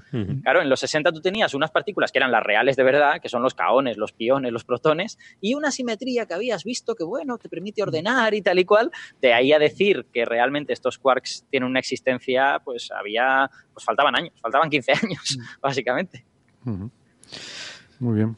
De todas formas, eso, el trabajo de Hellman fue revolucionario. O sea, Hellman ya hizo cosas muy interesantes en la década de los 1950, eh, y, pero su trabajo en, esta idea de la vía óptuple y su colaboración con los primeros investigadores que propusieron el tema de, del color, de la carga de color, una interacción, digamos, mucho más eh, física, una interacción gauge, una posible interacción que, que, que, explique cómo se pegan esos quarks formando los hadrones, eh, mesones y variones, eh, fue lo que realmente le llevó al, premio Nobel, ¿no? El descubrimiento de la partícula omega, que es del 64, lo lanza hacia el premio Nobel y en 1966 es el último año del que tenemos nominaciones en los Nobel, ¿vale? Las nominaciones de los Nobel de 1967 se publicarán a finales de este año, todavía no se han publicado. Pero en el año 1966, eh, Hellman tiene 26 nominaciones al premio Nobel, que recibió en el 69. Eh, de, un, de, un, total de, ¿sabes cuántas? Posiblemente ciento y algo. Eso no se sabe. Hasta que no, hasta no lleguemos al 69 no sabemos cuántas ha tenido. No, no, no, no, no quiero decir, eh, tenía 26. Eh, el año 66. 9 en el 65, una en el 64, una en el 61 y dos en el 60. Vale. O sea que claramente hubo ahí un salto de un orden de magnitud. El año en que recibe el premio Nobel eh, Richard Feynman, más de la mitad de las nominaciones a Richard Feynman son junto a Hellman. Oh. Él y Feynman compartían casi despacho, porque había una secretaria en ah. medio entre los dos eh, y tenían varios artículos juntos. Esto de las nominaciones es porque se publican 50 años más tarde. Ah, mira, Sergei, Sergei ha aparecido. Hola, Sergei. Ya tenemos, ya tenemos a Sergei. Ya tenemos la respuesta para la porra. ¿eh? Ya, os digo, el, el, a, a, día de hoy, lo acabo de mirar hace un rato, eh, están publicadas solo hasta 1966. Vale. O sea que son como 53 años o algo así. Bueno, e, efectivamente quedaría por mencionar el descubrimiento del color, en el que, en el que Gelman también tiene algo que decir. O sea, aquí hemos hablado, digamos, del el descubrimiento, la ordenación de las partículas y el, un poco el descubrimiento de los quarks, pero una vez descubiertos eh, quedan más cosas todavía. Y en concreto, quedaba una cosa con esta partícula omega, ¿vale? Que parecía tener tres quarks iguales, eh, con el mismo estado de spin, con la misma carga, todo igual, y sin embargo viviendo en el mismo estado. Y eso se sabía que, eh, dado, o sea, hay que repasar una cosa, hay que repasar que los quarks son fermiones.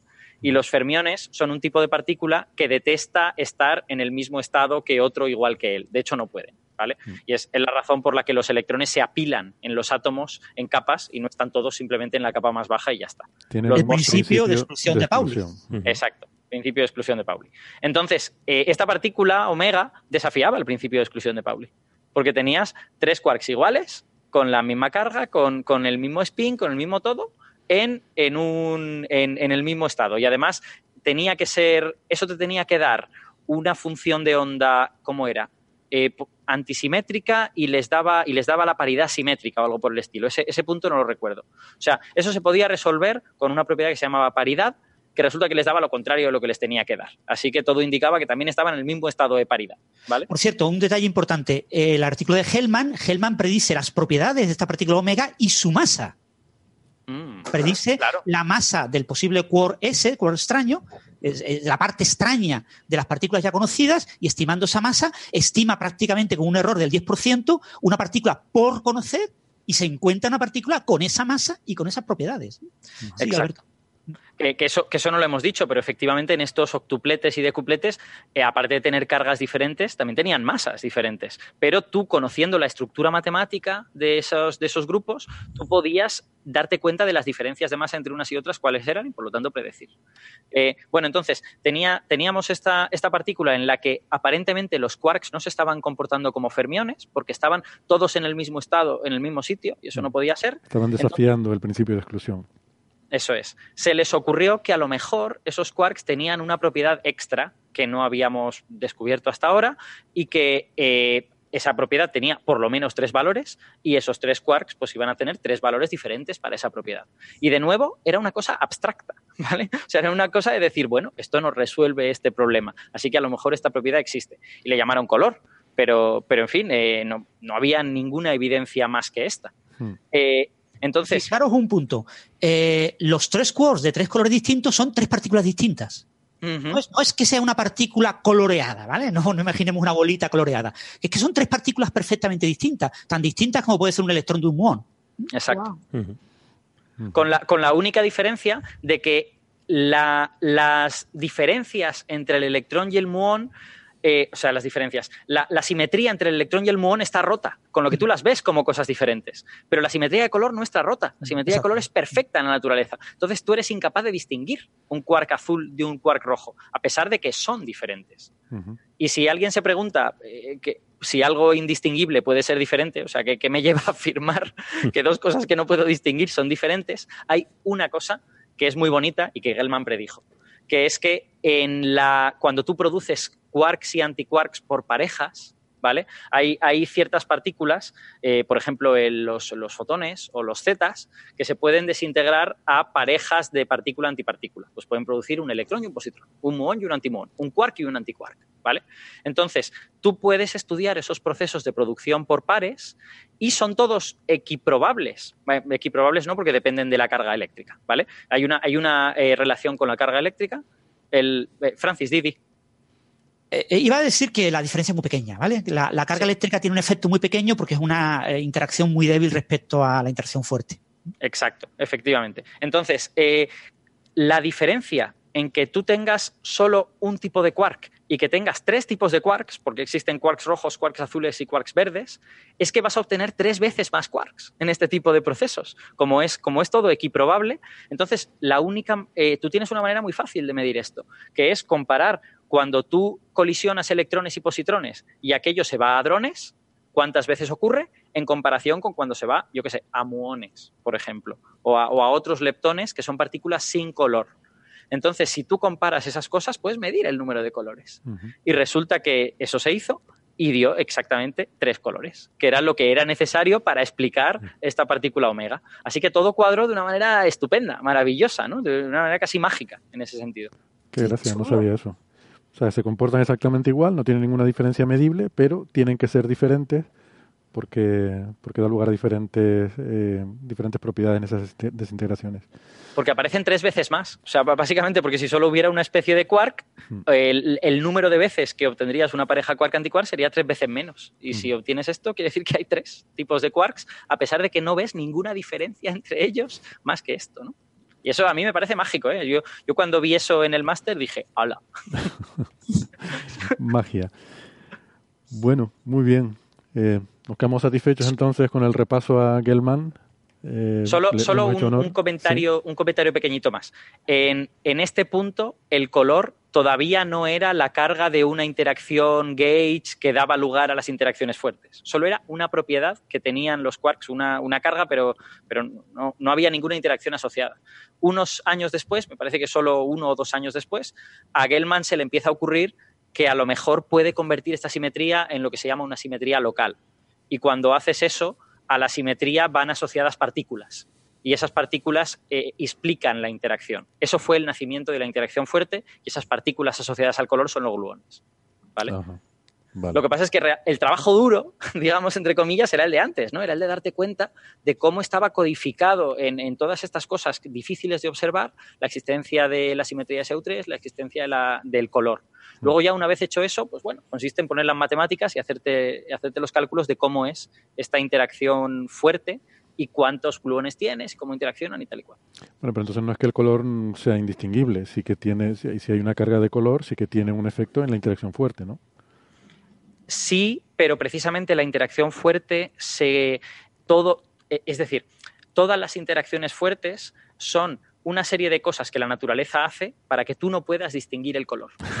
es decir, para que, para que hagas lo que hagas, tú no puedas distinguir si el número de colores sí, ese sí que lo puedes ver. Pero si un quark es verde, rojo o azul, eso no lo puedes distinguir. y todas, todas las interacciones fuertes son procesos físicos que suceden para hacer completamente indistinguible el color. Qué gracia.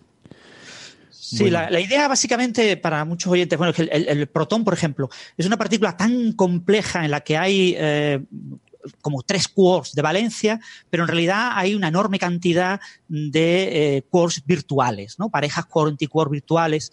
Y, y, los gluones tienen una energía pues del orden de 100 veces la masa en reposo de un quark core de Valencia. Entonces, los gluones están constantemente generando ese mar de, de quarks eh, virtuales. Entonces, realmente, eh, la, carga de color de, un quark realmente no sabe qué color tiene, porque está constantemente rodeado de cantidad de gluones que constantemente le están cambiando, ¿no? Los gluones tienen un color y un anticolor, y, y su interacción consiste en cambiar de color eh, el color del quark. Entonces, el quark está rodeado de tantos gluones que le están cambiando constantemente que el quark no sabe realmente qué color tiene. ¿no? Entonces, nosotros cuando medimos lo, cuando tratamos de medir el, color, es muy, muy difícil eh, verlo de manera directa porque está rodeado de toda una cosa que está constantemente cambiando. Mm. Una especie como de esquizofrenia colectiva eh, de los quarks dentro del protón es alucinante, ¿no? Como el protón que imaginamos siempre como esta bolita así roja que está ahí entre los átomos, realmente es un sistema tan complejo, tan dinámico, que está continuamente cambiando y lo que percibimos es una especie de, de promedio de todo eso, pero realmente ahí hay un cambio continuo de, de, cosas, ¿no?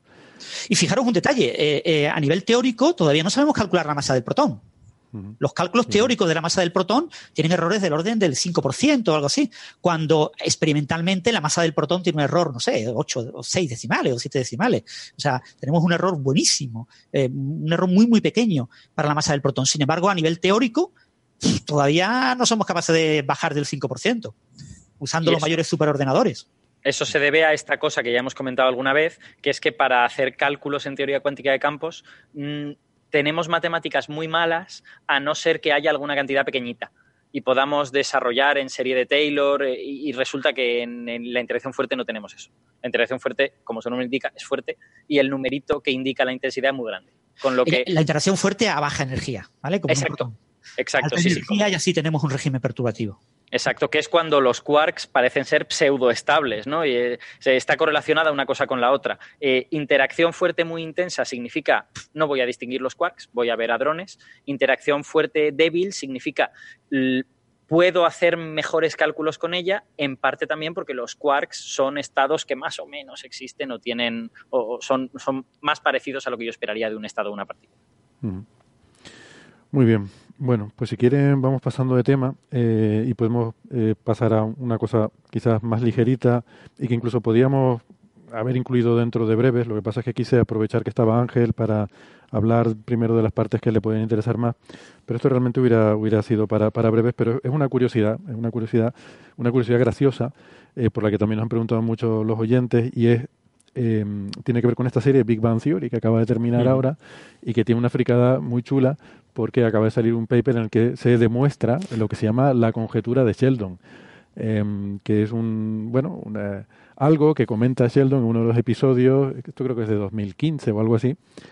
Em, es un, bueno, un comentario que hace y eh, salió, de hecho, si bien es cierto que ha salido ahora este paper con la, demostración de esa conjetura, que lo, podemos ahora comentar, pero a mí me gustaría referirme a un artículo, que no es un paper, es un, eh, es un artículo anterior, que creo que es de 2016, en una revista que se llama eh, Mathematical Association of America, la Asociación Matemática de Estados Unidos, em, y se llama Math Horizons, la revista, perdón, de, la Asociación de, de, la Asociación Matemática de Estados Unidos, y, aquí es donde ponen un poco, le dan un poco de fundamento a esto de la conjetura de Sheldon, ¿no? De hecho es donde lo definen. Y me parece muy, muy gracioso. Son dos estudiantes eh, y un profesor asociado que cogen una escena de Big Bang Theory. Esto era una cosa muy típica, sobre todo en las primeras temporadas de Big Bang Theory. Si quieren interrumpirme en cualquier momento y comentar algo, siéntanse libres. ¿eh? Pero mm, hay una escena muy graciosa, la tengo aquí además porque la reproducen en el artículo, en la que Sheldon de repente entra y le pregunta a sus, a sus amigos, ¿no? Eh, Rush, eh, Leonard y Howard, y Howard les pregunta que cuál es el mejor número. Y dice, por cierto, solo hay una respuesta correcta. Y claro, los demás no saben, ¿no? De hecho, Rush dice 5.384.000 o algo así, ¿no? Y dice Sheldon, no, el mejor número es el 73. Y dice a continuación, esta es la parte más de esta serie, dice, y os estaréis preguntando por qué. Y dice Leonard, no. dice Howard, no. y dice Rush, no, estamos bien, no hace falta. porque, bueno, en fin, para los que no sigan la serie, porque Sheldon puede ser un poco pesado, ¿no? Em, eh, como nosotros aquí a veces. Solo que Sheldon es muy inteligente. Y, y, dice que el número es 73, que el número perfecto es 73 y explica, mm, y dice por qué. Dice, 73 es el vigésimo primer número primo y su espejo, el 37, es el mm, doceavo número primo. Duodécimo, duodécimo. Duodécimo, sí, duodécimo doceavo. Y su espejo es 21, ¿vale? Que es el que habíamos dicho antes, que era el orden del 73. Que además es el producto de multiplicar los dos dígitos de 73. Su producto es 21, ¿vale? Que es el orden en el cual aparece como número primo. Dice, esto es así muy, muy sorprendente, ¿no? Y luego dice también otras propiedades del número. Bueno, en este artículo de 2016 eh, pues mm, definen ¿no? esta, esta conjetura de, Sheldon, la ponen, le dan un poquito de formalidad y definen las propiedades que cumple este número, que son eh, lo que llaman pues la, propiedad eh, especular, ¿no? la propiedad del espejo, que es de esto de que si tú cambias el, el orden de los dígitos, el otro número que obtienes es el, a ver, lo voy a decir usando el ejemplo este. Si 73 es el número primo número 21, eh, o sea, el orden en los números primos es el 21, cuando tú cambias los dígitos, sale 37, eh, pues eh, es el, número en el orden también cambiando los dígitos, sería el 12, ¿no? Bueno, pues eso lo define aquí como la propiedad de espejo. Y luego la propiedad del producto, que es también lo, lo que decíamos, ¿no? Que al multiplicar los dígitos de ese número, te sale el, el, el orden en el cual está en la escala de números primos. Y la, lo que llaman la conjetura de Sheldon es la proposición, que eso por supuesto no se demuestra en la serie porque no se conocía, de que este número, el 73, es el único que cumple estas propiedades. Entonces lo dejan enunciado como una conjetura y ellos ya, eh, estos dos estudiantes, eh, se llaman eh, Jesse Byrnes y, y, Alisa Turnquist, son los estudiantes, y Chris Spicer es el profesor, ellos ya llegan a la conclusión de que por lo menos es el único número relativamente pequeño que cumple esa propiedad. O sea que si hay otros números que la cumplen, deben ser números muy, muy grandes. Y lo que ha salido ahora, bueno, hasta aquí todo bien. Eh, ¿Alguien quiere decir algo, algún comentario, interrumpir? No. A mí, a mí simplemente me parece que es una que, Sheldon es desagradablemente poco simétrico, porque le exige al, al 21 que sea 7 por 3, pero no le exige al 12 que sea 3 por 7, ni ninguna. Ah, esto, esto no me gusta nada. Es que a lo mejor no existe. claro. Pero no... Es que a lo mejor esa condición adicional... Esa, adicional es imposible. Ya, a lo mejor es imposible. No hay ningún número que lo cumpla. Probablemente, pero, pero parece como asimétrico, ¿no? Así como la propia espejo muy bonita, la mm. otra, bueno. De hecho, me voy a, me voy a autocorregir. Eh, él no dijo cuál es el número perfecto, no preguntó cuál es el número perfecto, preguntó cuál es el mejor número. Porque a lo mejor el perfecto sería que cumpla también eso que dices, pero, no, no, es que los, números perfectos existen y ya están definidos, entonces... Ya, pero es otra definición diferente. eh, Bueno, lo curioso, que yo no lo sabía, eh, vi en este artículo, como digo, de, de, esta revista Math Horizons, que sí que se ha investigado bastante en lo que llaman los, los números primos palindrómicos, que son un palíndrome, que, es, que son que se ven igual, ¿no? Si, si que si inviertes los dígitos se, se obtiene el mismo número, ¿no? por delante o por atrás, ¿no? Sí, es lo mismo. Exactamente. Pues eso sí que se ha investigado bastante, ¿no? Y, y se sabe, por ejemplo, que hay, hay infinitos números que son eh, palíndromos, pero lo que no se sabe es si hay infinitos palíndromos primos. Es una, una pregunta que, que, todavía está sin responder. Bueno, pues lo que hay en este paper nuevo, eh, de, se llaman Pomeranz y Spicer, los, los autores, Anda, mira, de hecho el Spicer este es el mismo, es que me acabo de dar cuenta ahora viéndolo, es el profesor del otro paper anterior. Curioso. Y eh, por eso conocían la existencia del mm. otro artículo seguramente, ya me extrañaba a mí. Y entonces lo que hacen es una demostración formal de que efectivamente la conjetura de Sheldon, o sea que el 73 es el único número que cumple esas propiedades, esa, mm, demuestran que eso es cierto en general, que no existe mm, ningún otro número que cumpla esas propiedades. ¿no? Eh, bueno, la demostración es bastante elaborada, pero esto ya está publicado en un paper de matemáticas, ¿no? En la revista, a ver, ¿cómo se llama? Eh, la American Mathematical Monthly, creo. Exactamente, muy bien. Que también es de la Asociación Matemática de Estados Unidos.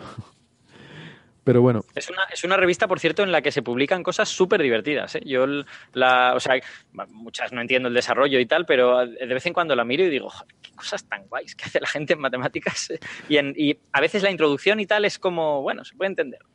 Pues si te gustan esas cosas, échale un vistazo a esta Math Horizons, que es de la, de la asociación, que creo que justamente va de esas cosas, o sea, de curiosidades y anécdotas matemáticas, toda la revista. O sea, no son papers, no, no necesariamente, no tienen por qué ser artículos científicos, pero son cosas de anécdotas y curiosidades relacionadas con las matemáticas, que de hecho la, han, han, creado esta revista, me parece una idea brillante, para acercar las matemáticas al público y a la sociedad. Me parece una idea estupenda. Por cierto, Héctor, el 73 no es un número perfecto porque un número perfecto es un natural igual a la suma de sus divisores propios positivos. Ya, no tiene divisores. Pero bueno, eso es una, definición con la que Sheldon a lo mejor no está de acuerdo. Números perfectos, si no recuerdo mal, el 6, el, 28. El 28, 496. Sí. 8128. Eso es. Y, luego ya uno muy grande. ¿Cómo? Perdona, Francisco. No, ningún primo es perfecto. ningún primo es perfecto. Claro. Eso. Eso lo sueltas en la cena de Navidad y ya está. ya está. de hecho, los, números perfectos terminan en 6 o en 8. Por lo tanto, todos son pares. Son pares. Sí. Eh, pero sí, esa frase de ningún primo es perfecto no, no podemos quedar con ella.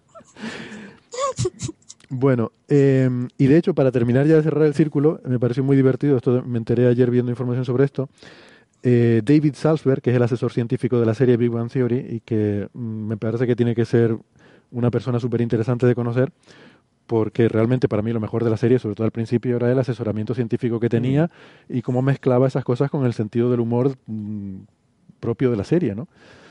Em, pues tomó nota de, esto e incluyó un guiño en, en esta última temporada, en un episodio que se emitió en abril, hay como suele haber en el fondo de algo que no viene a cuento con la escena, si uno se pone a mirar lo que hay de fondo, las pizarras, los pósters, tal, suele haber guiños, cosas graciosas que tienen que ver con la ciencia, pues ahí en la, eh, hay una escena en la que está Sheldon hablando y detrás hay una pizarra y una de las cosas que hay escritas en una esquinita de la pizarra está sacada de este paper eh, de este el que acabo de comentar, el de Pomeranz y Spicer, en el que demuestran el teorema, ¿no? O sea, entonces es un caso de una, una interacción curiosa entre la serie que genera un paper y luego ese paper aparece en la serie, ¿no?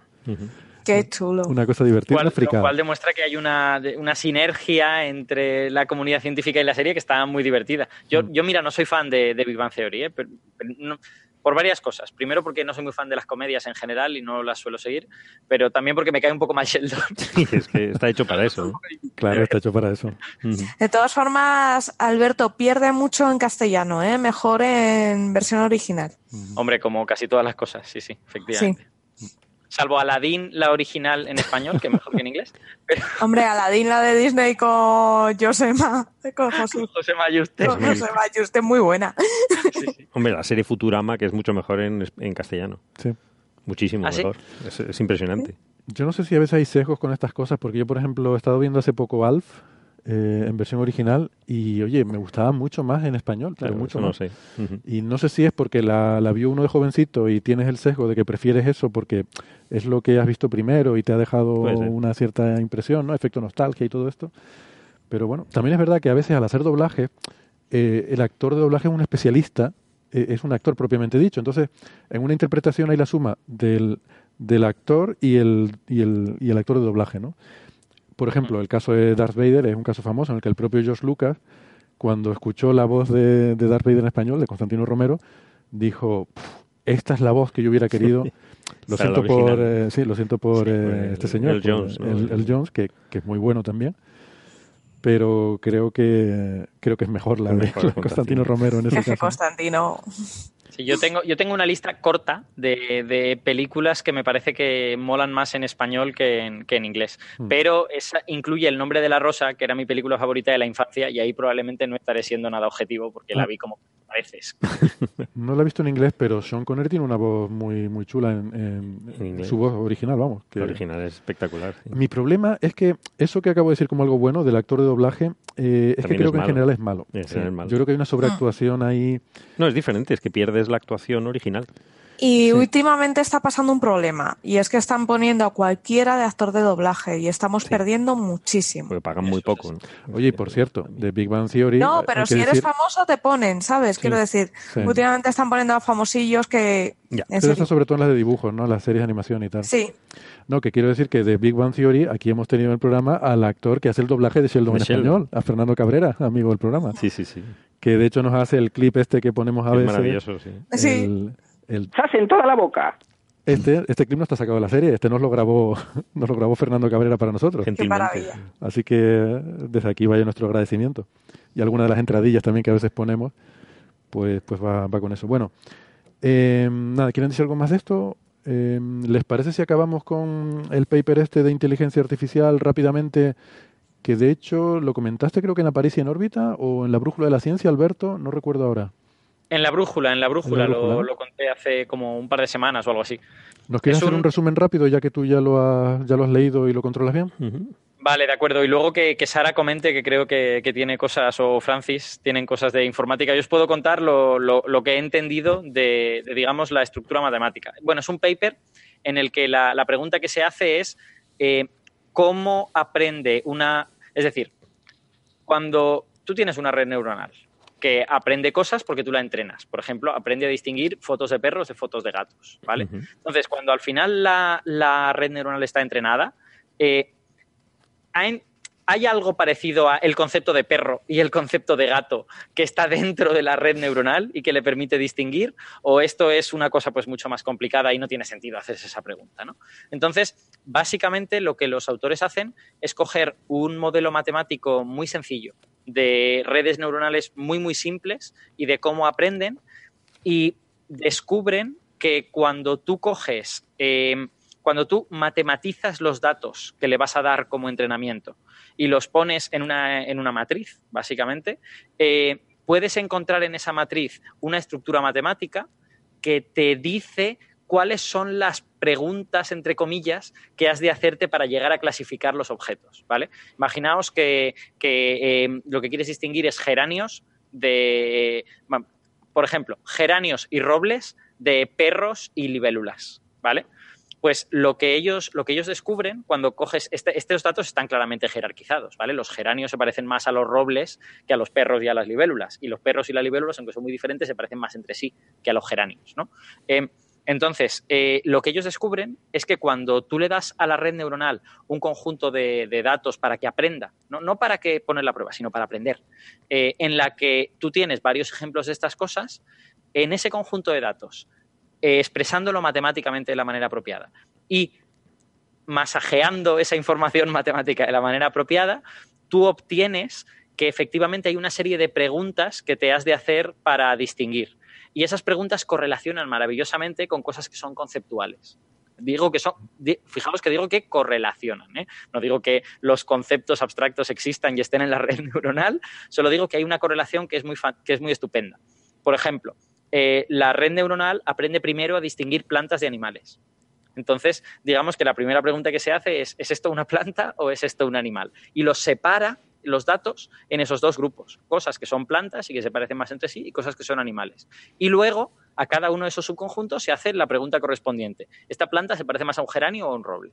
¿Este animal se parece más a una libélula o a un perro? Fíjate que eso me parece mm, un, tema que es importante resaltar porque el funcionamiento, esto es lo que, lo que dicen en, la, eh, en el artículo cuando hablan del el, problema o el concepto de la diferenciación jerárquica, ¿no? Es decir, que no es simplemente que tú aprendas que esto es esto, A es A y B es B, sino que hay como esa jerarquía, ¿no? Que tú estás diciendo, eh, eh, plantas, flores, tal, animales, como cosas separadas.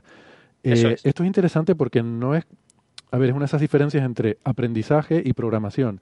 Cuando tú le enseñas a un ordenador, o sea, uno pensaría, pensando en programación clásica, que decir, si yo quiero reconocer una foto, la comparo con otras y digo, esto es un perro, esto otro también es un perro, los comparo, encajan, sí, entonces es un perro. Ahí no hay jerarquización de nada. Sin embargo, las redes neuronales no funcionan así, funcionan con un entrenamiento y con un aprendizaje. Eh, y a base de enseñarle muchos ejemplos, va buscando, se las va arreglando para ver cuáles son las diferencias en las cuales tú puedes eh, optimizar el cómo llegar a la solución, ¿no? Y entonces mm, va buscando de alguna forma cuáles son esas diferencias de alguna manera, aunque creo que Sara no está de acuerdo con lo que estoy diciendo. Es que déjame, solo, déjame, solo que diga una cosita antes de, y enseguida te lo digo. Em, esto, esto que yo acabo de decir, que esa jerarquización está en los datos, claramente. en los datos está. Y lo que se ve en este modelo matemático muy simplificado, en el que es una red neuronal lineal con una sola capa oculta, bueno, una cosa muy sencillita, mucho más sencilla que las redes neuronales que usamos, lo que se ve es que esa jerarquización como que se calca en la estructura interna de la red neuronal. Y eso le permite eh, como distinguir esas jerarquías. Perdona, Sara. Eh, no, lo que decía es que la jerarquización en inteligencia artificial tradicional existe. Los sistemas expertos, por ejemplo, jerarquía. Hacen sus jerarquizaciones y tal, en el conjunto de entrenamiento. De hecho, se distribuyen eh, información en forma de árbol. De árbol. Porque recorrido, eh, esto es por ahorro de tiempo, ¿vale? Recorrer un árbol es mucho más rápido que estar. Sí, que ir comparando cosas, sí, sí. Pero vamos, pero que uno podría eh, pensar que si quiero si quiero ver si, yo qué sé, si esto es una foto de un coche, pues puedo ir y compararla con fotos de coches, pero y buscar, eh, yo qué sé, una minimización de mínimos cuadrados eh, entre la foto y, pero claro, que eso es una forma muy bruta que no, no va a funcionar, no va a funcionar nunca, ¿no? O sea, son, son por, es por contraponer un pues poco lo que, lo que es, digamos, la programación algorítmica, aunque sí que es verdad que puede, tú puedes implementar el árbol en un sistema clásico, ¿no? como en un sistema experto. Pero que cuando haces, por ejemplo, un entrenamiento de una red neuronal no tienes ni que pensar en eso, sino tú le empiezas a poner fotos de cosas diferentes y ya aquello, si, si es suficientemente complejo, ya se las encargará para, ya se las arreglará para, para ver cómo tiene que diferenciarlo, ¿no? Que eso está muy, está muy chulo. A mí me sorprende también esto que dices ahora, Alberto, de que es una red lineal es un percentrón multicapa. Es un percentrón de tres capas tradicional de toda la vida. Pero lineal. Quiero decir que, mm, que yo he trabajado con redes sencillitas.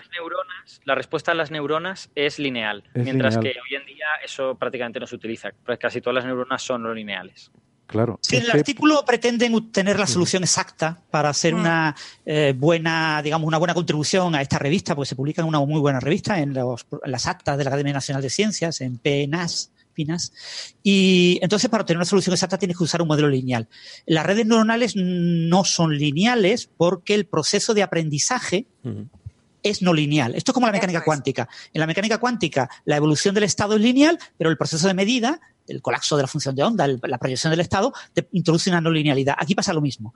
La red tiene, eh, no se utiliza una función no lineal de tipo sigmoidal, que es lo típico, sino mm. que se utiliza directamente una eh, función lineal, ¿vale? O sea que la red es completamente lineal.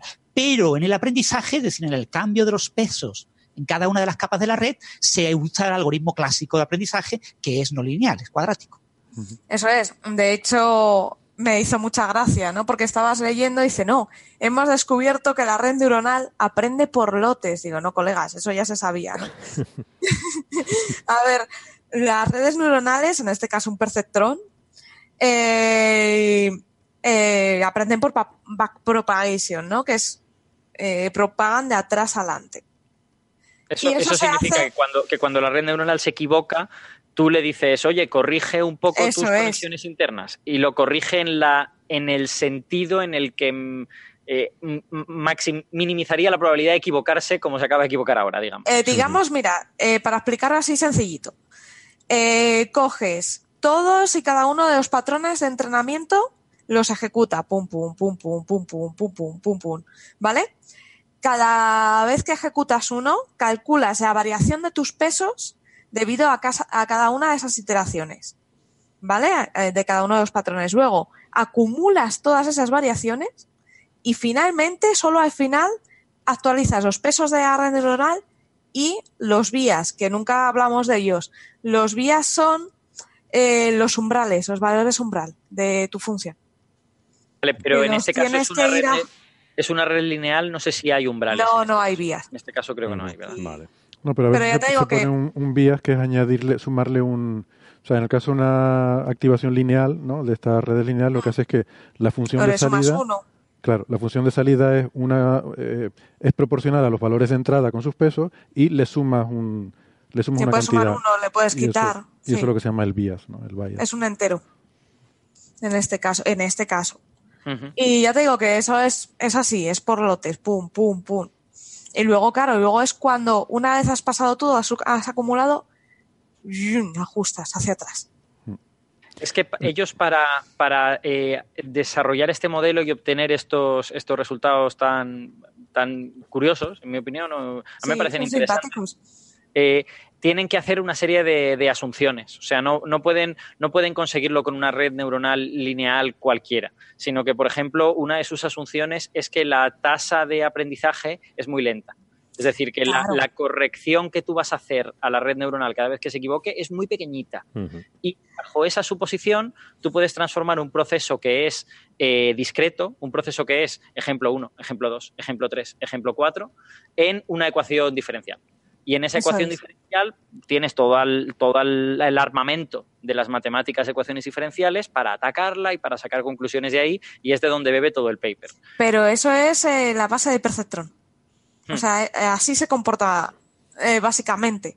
Entonces, ¿por qué aprende tan lento? Por el número de capas. En cambio, hay un momento en que la comparan con una multicapa no lineal y ven que, ostras, que aprende más rápido, sí, pero pierde la capacidad de generalizar. Por eso no la pueden usar. Ah. Porque cuantas más capas tengas, menos generalizas. Entonces, claro, va, pum, a lo concreto. En cambio, esta, al ser pequeñita, puede generalizar muy bien. Entonces, digamos que, se, que es, está medida. Para tu ejemplo es perfecta. Ya.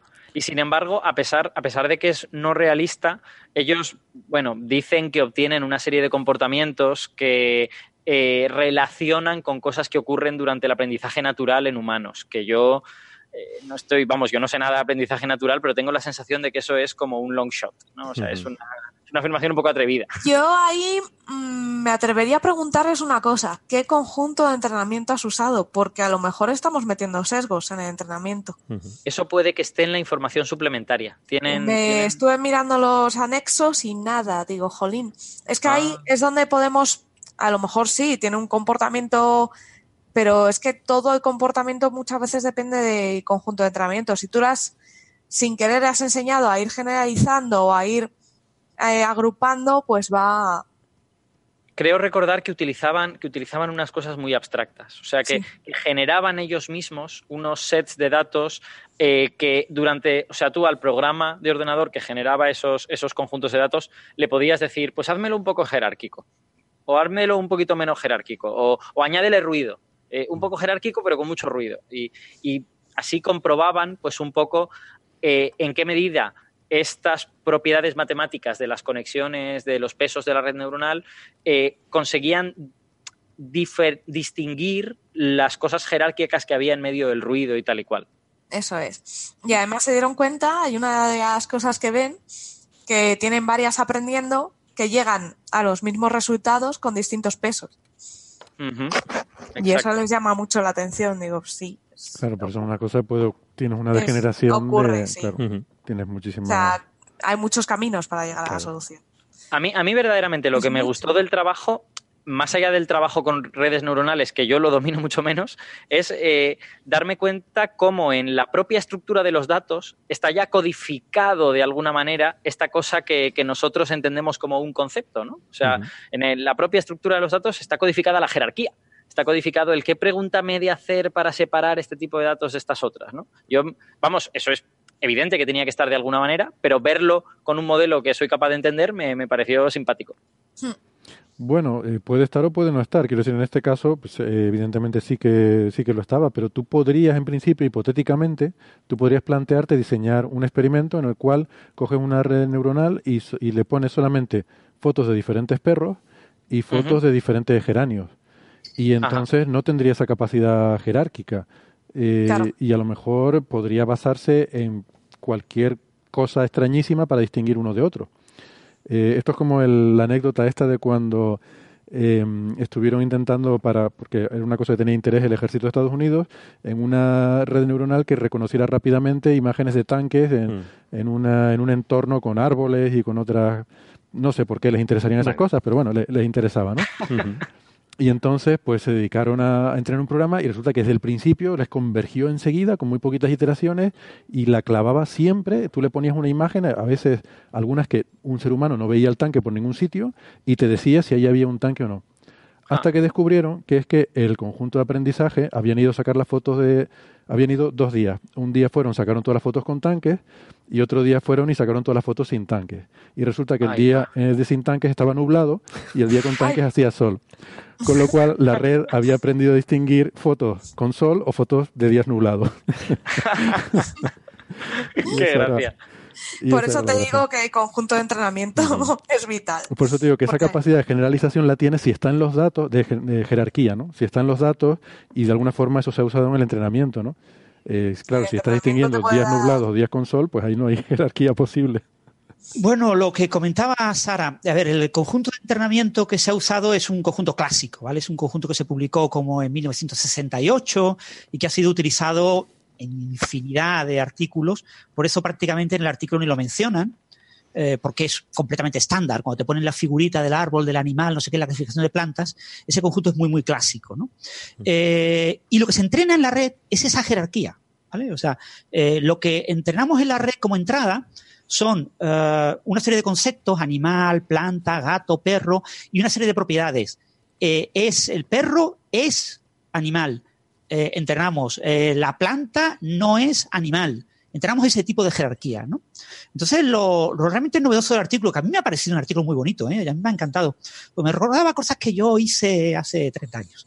Y, pero yo lo hice con la red de Hoffield y no fui capaz de darme cuenta de que la clave era la descomposición de valores singulares, que aquí es la pieza clave, y que, y que lleva ya como 20 años reivindicada por muchos expertos en redes neuronales, ¿no?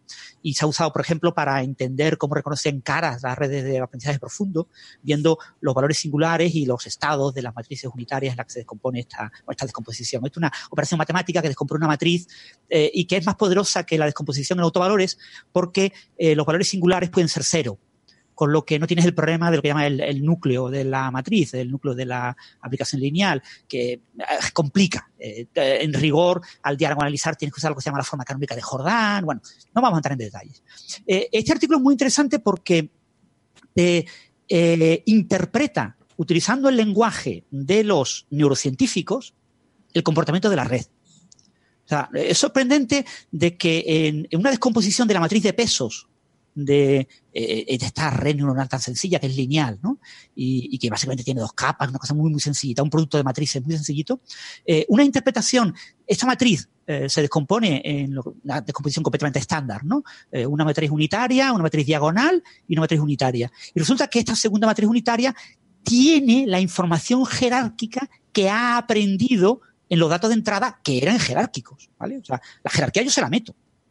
Lo que pasa es que hasta ahora no era fácil ver que la evolución de la red va como a regiones bien separadas y que eh, hay una figura muy bonita en que se ve como una, como una recta, una especie de árbol, ¿no? Una, especie de tronco que se separa en varias ramas y, se ven las clases muy bien separaditas. Eso eh, eh, hasta ahora no era nada fácil de ver. Y lo bonito de este artículo es que reivindica que esta descomposición de valores singulares, que ya te os digo, había usado había sido usada para ver cómo las redes de aprendizaje profundo reconocen las caras. Y, la que era algo ¿verdad? A la que te refieres, Francis. Eh, sí, a ver, es la figura 2, exactamente. Mm. Tenéis una parte derecha, perdón, izquierda de la figura que es de otro artículo, de un artículo que utiliza una red normal sigmoidal y que ya presentaba esta jerarquización, pero que no entendía muy bien cómo ocurría. Y después tenemos la figura de la derecha, que es la nueva figura, que eh, eh, lo interesante de esa figura es que tiene una fórmula matemática, que es que la, la fórmula 6 del artículo, que está en esa misma página, es una fórmula matemática exacta para describir esa figura.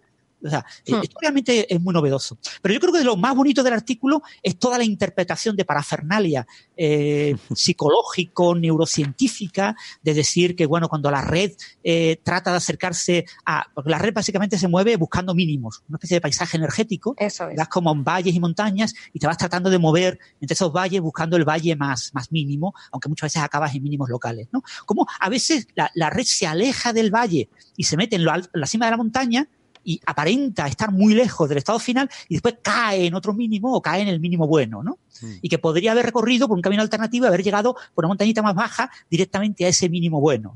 Entonces, esto ellos lo interpretan como, por ejemplo, los defectos que tienen los niños al aprender. Cuando los niños aprenden, muchas veces se equivocan y, y clasifican mal.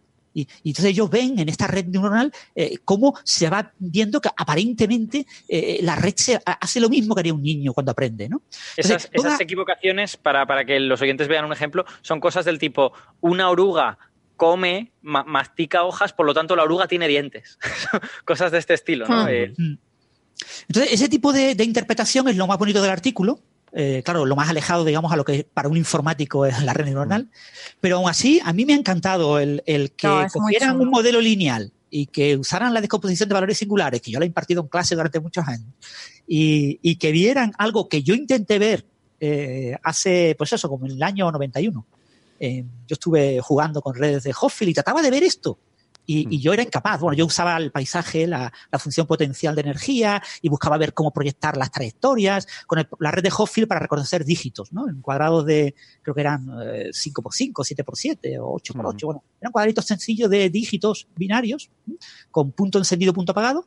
Y, y, con esa red yo quería ver, el, claro, la, la, la, función de energía es un espacio terrible, como si eran 8 por 8 eran 64 dimensiones. ¿Cómo ves tú montañas y valles en 64 dimensiones. Entonces yo proyectaba sobre la, el camino de la red, ¿no? Conforme se iba moviendo, los valores que obtenía. Yo tenía curvas parecidas a las que muestran en este artículo eh, en, la, en la figura 5, ¿no? Y yo he visto esa montañita que se ve ahí en la figura 5, en la parte izquierda, yo la he visto hace 30 años. Qué chulo. esto, es el efecto nostalgia, claramente, la que tiene Francia aquí, ¿no? Y, y, sin embargo, eh, una figura muy parecida. Pero claro, yo no la supe capaz de meterle toda esa parafernalia neurocientífica y esa interpretación en la manera en la que aprenden los humanos y que este tipo de aprendizaje nos ayuda a entender cómo aprenden los humanos y que, que es precioso leerlo, ¿no? yo, no, estoy seguro hasta qué punto, ya te digo, algunas de esas afirmaciones son eh, un poco aventuradas, pero desde luego es bonito darte cuenta de que por lo menos tienes un framework, un marco matemático en el que puedes encajar cualitativamente algunas de esas cosas y por lo tanto puedes seguir mirando hasta qué punto son aventuradas o no esas afirmaciones. No, y luego lo bonito es eso, que se empiece, que se publique más sobre, sobre redes neuronales, porque sí que para la gente es ya gran desconocida, ¿no? Y eso da lugar a miedos, a cosas y dices, mira, enseñemos así, enseñemos a comprenderlas mejor y la gente pues se perderá un poquito de miedo. una, cosilla, eh, este paper que me olvidé comentarlo, eh, los autores, eh, el primer autor es Andrew Sachse, es de, aunque esto se, publica en penas, pero estos autores son de un departamento se llama Departamento de Psicología Experimental, que es una cosa muy ah. chula, yo no sabía que esto existía, de la Universidad de Oxford. psicología experimental, oye, pues esto debe ser casi una ciencia ya. Eh, de todas formas, eh, yo creo que hay que reivindicar sí que el papel de la psicología en todo esto. Porque yo creo que, por ejemplo, a la hora de establecer conjuntos de entrenamiento para una red neuronal, necesitamos el papel de los psicólogos para que nos eviten caer en sesgos. Yo no entiendo de sesgos, pero ellos sí. O sea, y es necesitamos. Y para estudiar el comportamiento de la red neuronal, de hacer cosas así bonitas, también les necesitamos. Yo tengo, tengo que decir que yo eh, tengo una amiga que trabaja en psicología experimental y eh, yo no conozco demasiado el campo, no sé cuántas cosas se hacen, pero ella en concreto trabaja con peces cebra a los que someten a condiciones de estrés y observan cómo, cómo reaccionan ante ese estrés. Donde, condición de estrés. ¿eh? ¿Marta? No, no, no, no. Una, una, amiga aquí de Valencia que no es, que no es ah. divulgadora ni nada. Vale, vale. Eh, básicamente las condiciones de estrés son cojo el pecebra, lo pongo en una bolsa con agua y le doy muchas vueltas a la bolsa hasta que pobre, pez. Eso, hombre, eso que pasa cuando vas a la tienda y te lo compras tu pez y te lo llevas a casa, que en el coche se va a mover. Yo siempre le digo que tortura peces, pero bueno, por lo menos no les hace nada malo, solo los marea. La conclusión es que el estrés hace que el pez se sienta mareado y vomite o algo así, ¿no? Sí, Marta Iglesias, en Migulios, en Twitter, estudia con cámaras de vídeo el comportamiento de peces en problemas, en cuestiones de eh, emparejamiento, ¿no? De los ritos que hace el pez macho para conquistar a la hembra o algo por el estilo, ¿no? Y bueno, en España la, gran psicóloga experimental es Elena Matute. Elena hmm. Matute es una de las grandes divulgadoras de la psicología en España. Y, claro, la psicología, por desgracia, eh, muy poca gente hace psicología experimental pero hoy en día es la, psicología basada en la evidencia. Sí.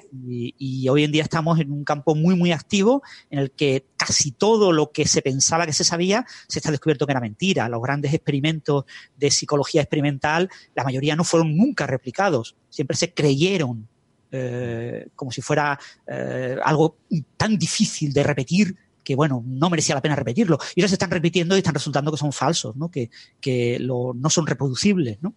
Ah. Y, y, estamos en una época de revolución en la psicología experimental. Este artículo, por supuesto, es un artículo en el que uno de los firmantes es un físico aplicado, ¿eh? O sea, el, eh, porque básicamente es un artículo físico. Pero sí es verdad que toda la interpretación psicológica eh, de, los resultados eh, claramente tiene la mano de, psicólogos. Yo debo decir que a mí como físico me ha resultado fácil, entre comillas, leer el artículo. O sea, otros artículos que he leído de redes neuronales me resultaban súper complicados. Y sin embargo aquí el, marco matemático lo he entendido bien y he podido seguir gran parte del artículo y yo a lo mejor se nota la mano de este físico aplicado que dices. Sí, no, el artículo está muy bien escrito. A mí me ha, encantado, yo digo, yo me, ha gustado mucho, eh, sobre todo por mm, eh, que te conecta muchas cosas. Después, claro, he estado leyendo, y todavía tengo que leer más, como siete, ocho artículos previos eh, sobre todo sobre la parte histórica, ¿no? Y todo este lenguaje, toda esta manera de contar este tipo de cosas ya aparece en muchos artículos clásicos. Y pasa que la mayoría están en, actas de, congresos, en como se publica la mayor parte de cosas en inteligencia artificial, en actas de congresos, no en revistas, y cuesta mucho trabajo acceder a ellos, ¿no? Hay que buscar ahí a ver cómo conseguir una versión piratas de cada uno de los libros para coger el capítulo que quiere uno leer, pero me he descargado bastantes artículos y probablemente escriban en el blog sobre este tema eh, porque a mí me ha gustado muchísimo. Sí. Sí, sí, yo, yo a mí me a mí me gustó mucho el artículo, eh, en parte porque lo entendí, ¿no? Y eso siempre te hace sentir un poco satisfecho. pero me, A mí me gustó, pero me dio la sensación de que se venía muy arriba. Digo, se han venido a tope. La componente psicológica, ¿no? Los psicólogos se vienen arriba. Yo lo que la, parte de criterio que no tengo es eh, hasta qué punto todo este asunto de la descomposición de valores singulares y el expresar los pesos como estas, como estas matrices que diagonalizan y tal, eh, si eso es novedoso o eso no lo es. Esa, es, la parte yo entiendo que eso debe ser más o menos conocido, ¿no? Eso es eh, conocido. Y es el modelo concreto y la interpretación que hacen de este modelo lo que realmente sí es, novedoso en el arte. Yo, creo que lo que es muy novedoso es irse al caso más simple posible, porque todo el mundo cuando eh, te dedicas a usar cosas con redes neuronales siempre intentas meter la red más potente, más no lineal, más cañera y más profunda que puedes. Y estos han mm. dicho, voy a reducirlo a la eh, mínima expresión. De hecho, yo me quedé sorprendidísimo cuando vi una red lineal. Porque yo cuando intenté trabajar con redes empecé por lineales porque estaba empezando de cero y no era capaz de hacer nada. O sea, realmente eh, eran, eran una papa frita. hasta que no metes no linealidades es muy difícil que saques resultados de nada. Y ellos, fíjate, dicen en una frase que dice, sorprendentemente, o sea, ellos mismos están sorprendidos, sorprendentemente nuestro modelo simple mm, recoge cualitativamente muchas regularidades diversas mm, del desarrollo semántico, ¿no? Mm. O sea, como que casi que ni pues se lo creían ellos tampoco. Es que las redes ¿eh? lineales son muy, son muy usadas ¿eh? y funcionan bastante bien para ciertas cosas. Son filtros bastante buenos. Como filtros, bueno, vale. Sí. Como filtro van muy bien. y la verdad es que funcionan. Pero un filtro básicamente es algo muy básico, es una operación matemática. Sí, pero en ciertos aspectos se adaptan muy bien. O sea, mm, nosotros en clase eran las primeras que veíamos y la verdad es que eran chulas. puede, ser, puede ser más fácil entrenar una red lineal que programar un filtro igual de complejo, ¿no? Básicamente. seguramente. Hmm. Bueno, muy bien. ¿Alguna cosita más sobre esto? Pues llevamos ya un buen ratillo y esta gente tendrá cosas que hacer, ¿no? Tendrá que irse a dormir. Tendrá que irse a dormir o algo, los que queden, alguno que quede despierto por ahí. Aquí todavía hace sol, si es que es estupendo. Junio es estupendo el verano, debería ser verano todo el año. si vamos a hacer por esa, por el tiempo que haga sol, podemos acabar con un coffee break de 14 horas o algo así. No sé, si el ordenador tiene disco duro suficiente para eso. Bueno, le bajaremos la calidad. Me refiero a la calidad del audio, no, no, del, programa, evidentemente, no, el contenido. Muy bien, Oye, eh, pues nada, muchas gracias por venir, que aunque aquí no sean las tantas de la mañana como en el caso de Ángel, pero pero oye, se agradece. Yo creo que este ensayito va, va funcionando, ¿no? Incluso meteremos humanos también. La próxima meteremos humanos. En el otro lado. Sí. Exacto. La próxima, en lugar de meter estas redes neuronales llamadas Alberto, Francis y Sara, mete, mete humanos. No, y como público, en lugar de tener los peluches que tenéis ahí sentados... no, no, todavía no tenemos los peluches. Eso es el siguiente paso. La próxima semana pondremos peluchitos y maniquíes tiene que acostumbrarse, ¿no? A tener público. Eso de, de repente poner público. Claro, de repente no. Nos falta solo un detallito que es encender los altavoces eh, y que se nos oiga nuestra propia voz también mientras hablamos. Que eso yo creo. Es más complicado. Eso creo que va a ser complicado. A ver cómo gestionamos eso. Vamos Eso lo tenéis que controlar bien por el tema de los. Eh, ¿Cómo se llama esto de los. Eh? Feedback. Hmm. No, yo lo decía por el tema psicológico, ¿no? De que mm, el, intentar replicar, intentar replicar una conversación así, ¿no? Una tertulia entre amigos cuando tienes algo sonando por altavoces, yo creo que psicológicamente, tengo la sospecha de que psicológicamente va a ser un efecto... Va a ser raro.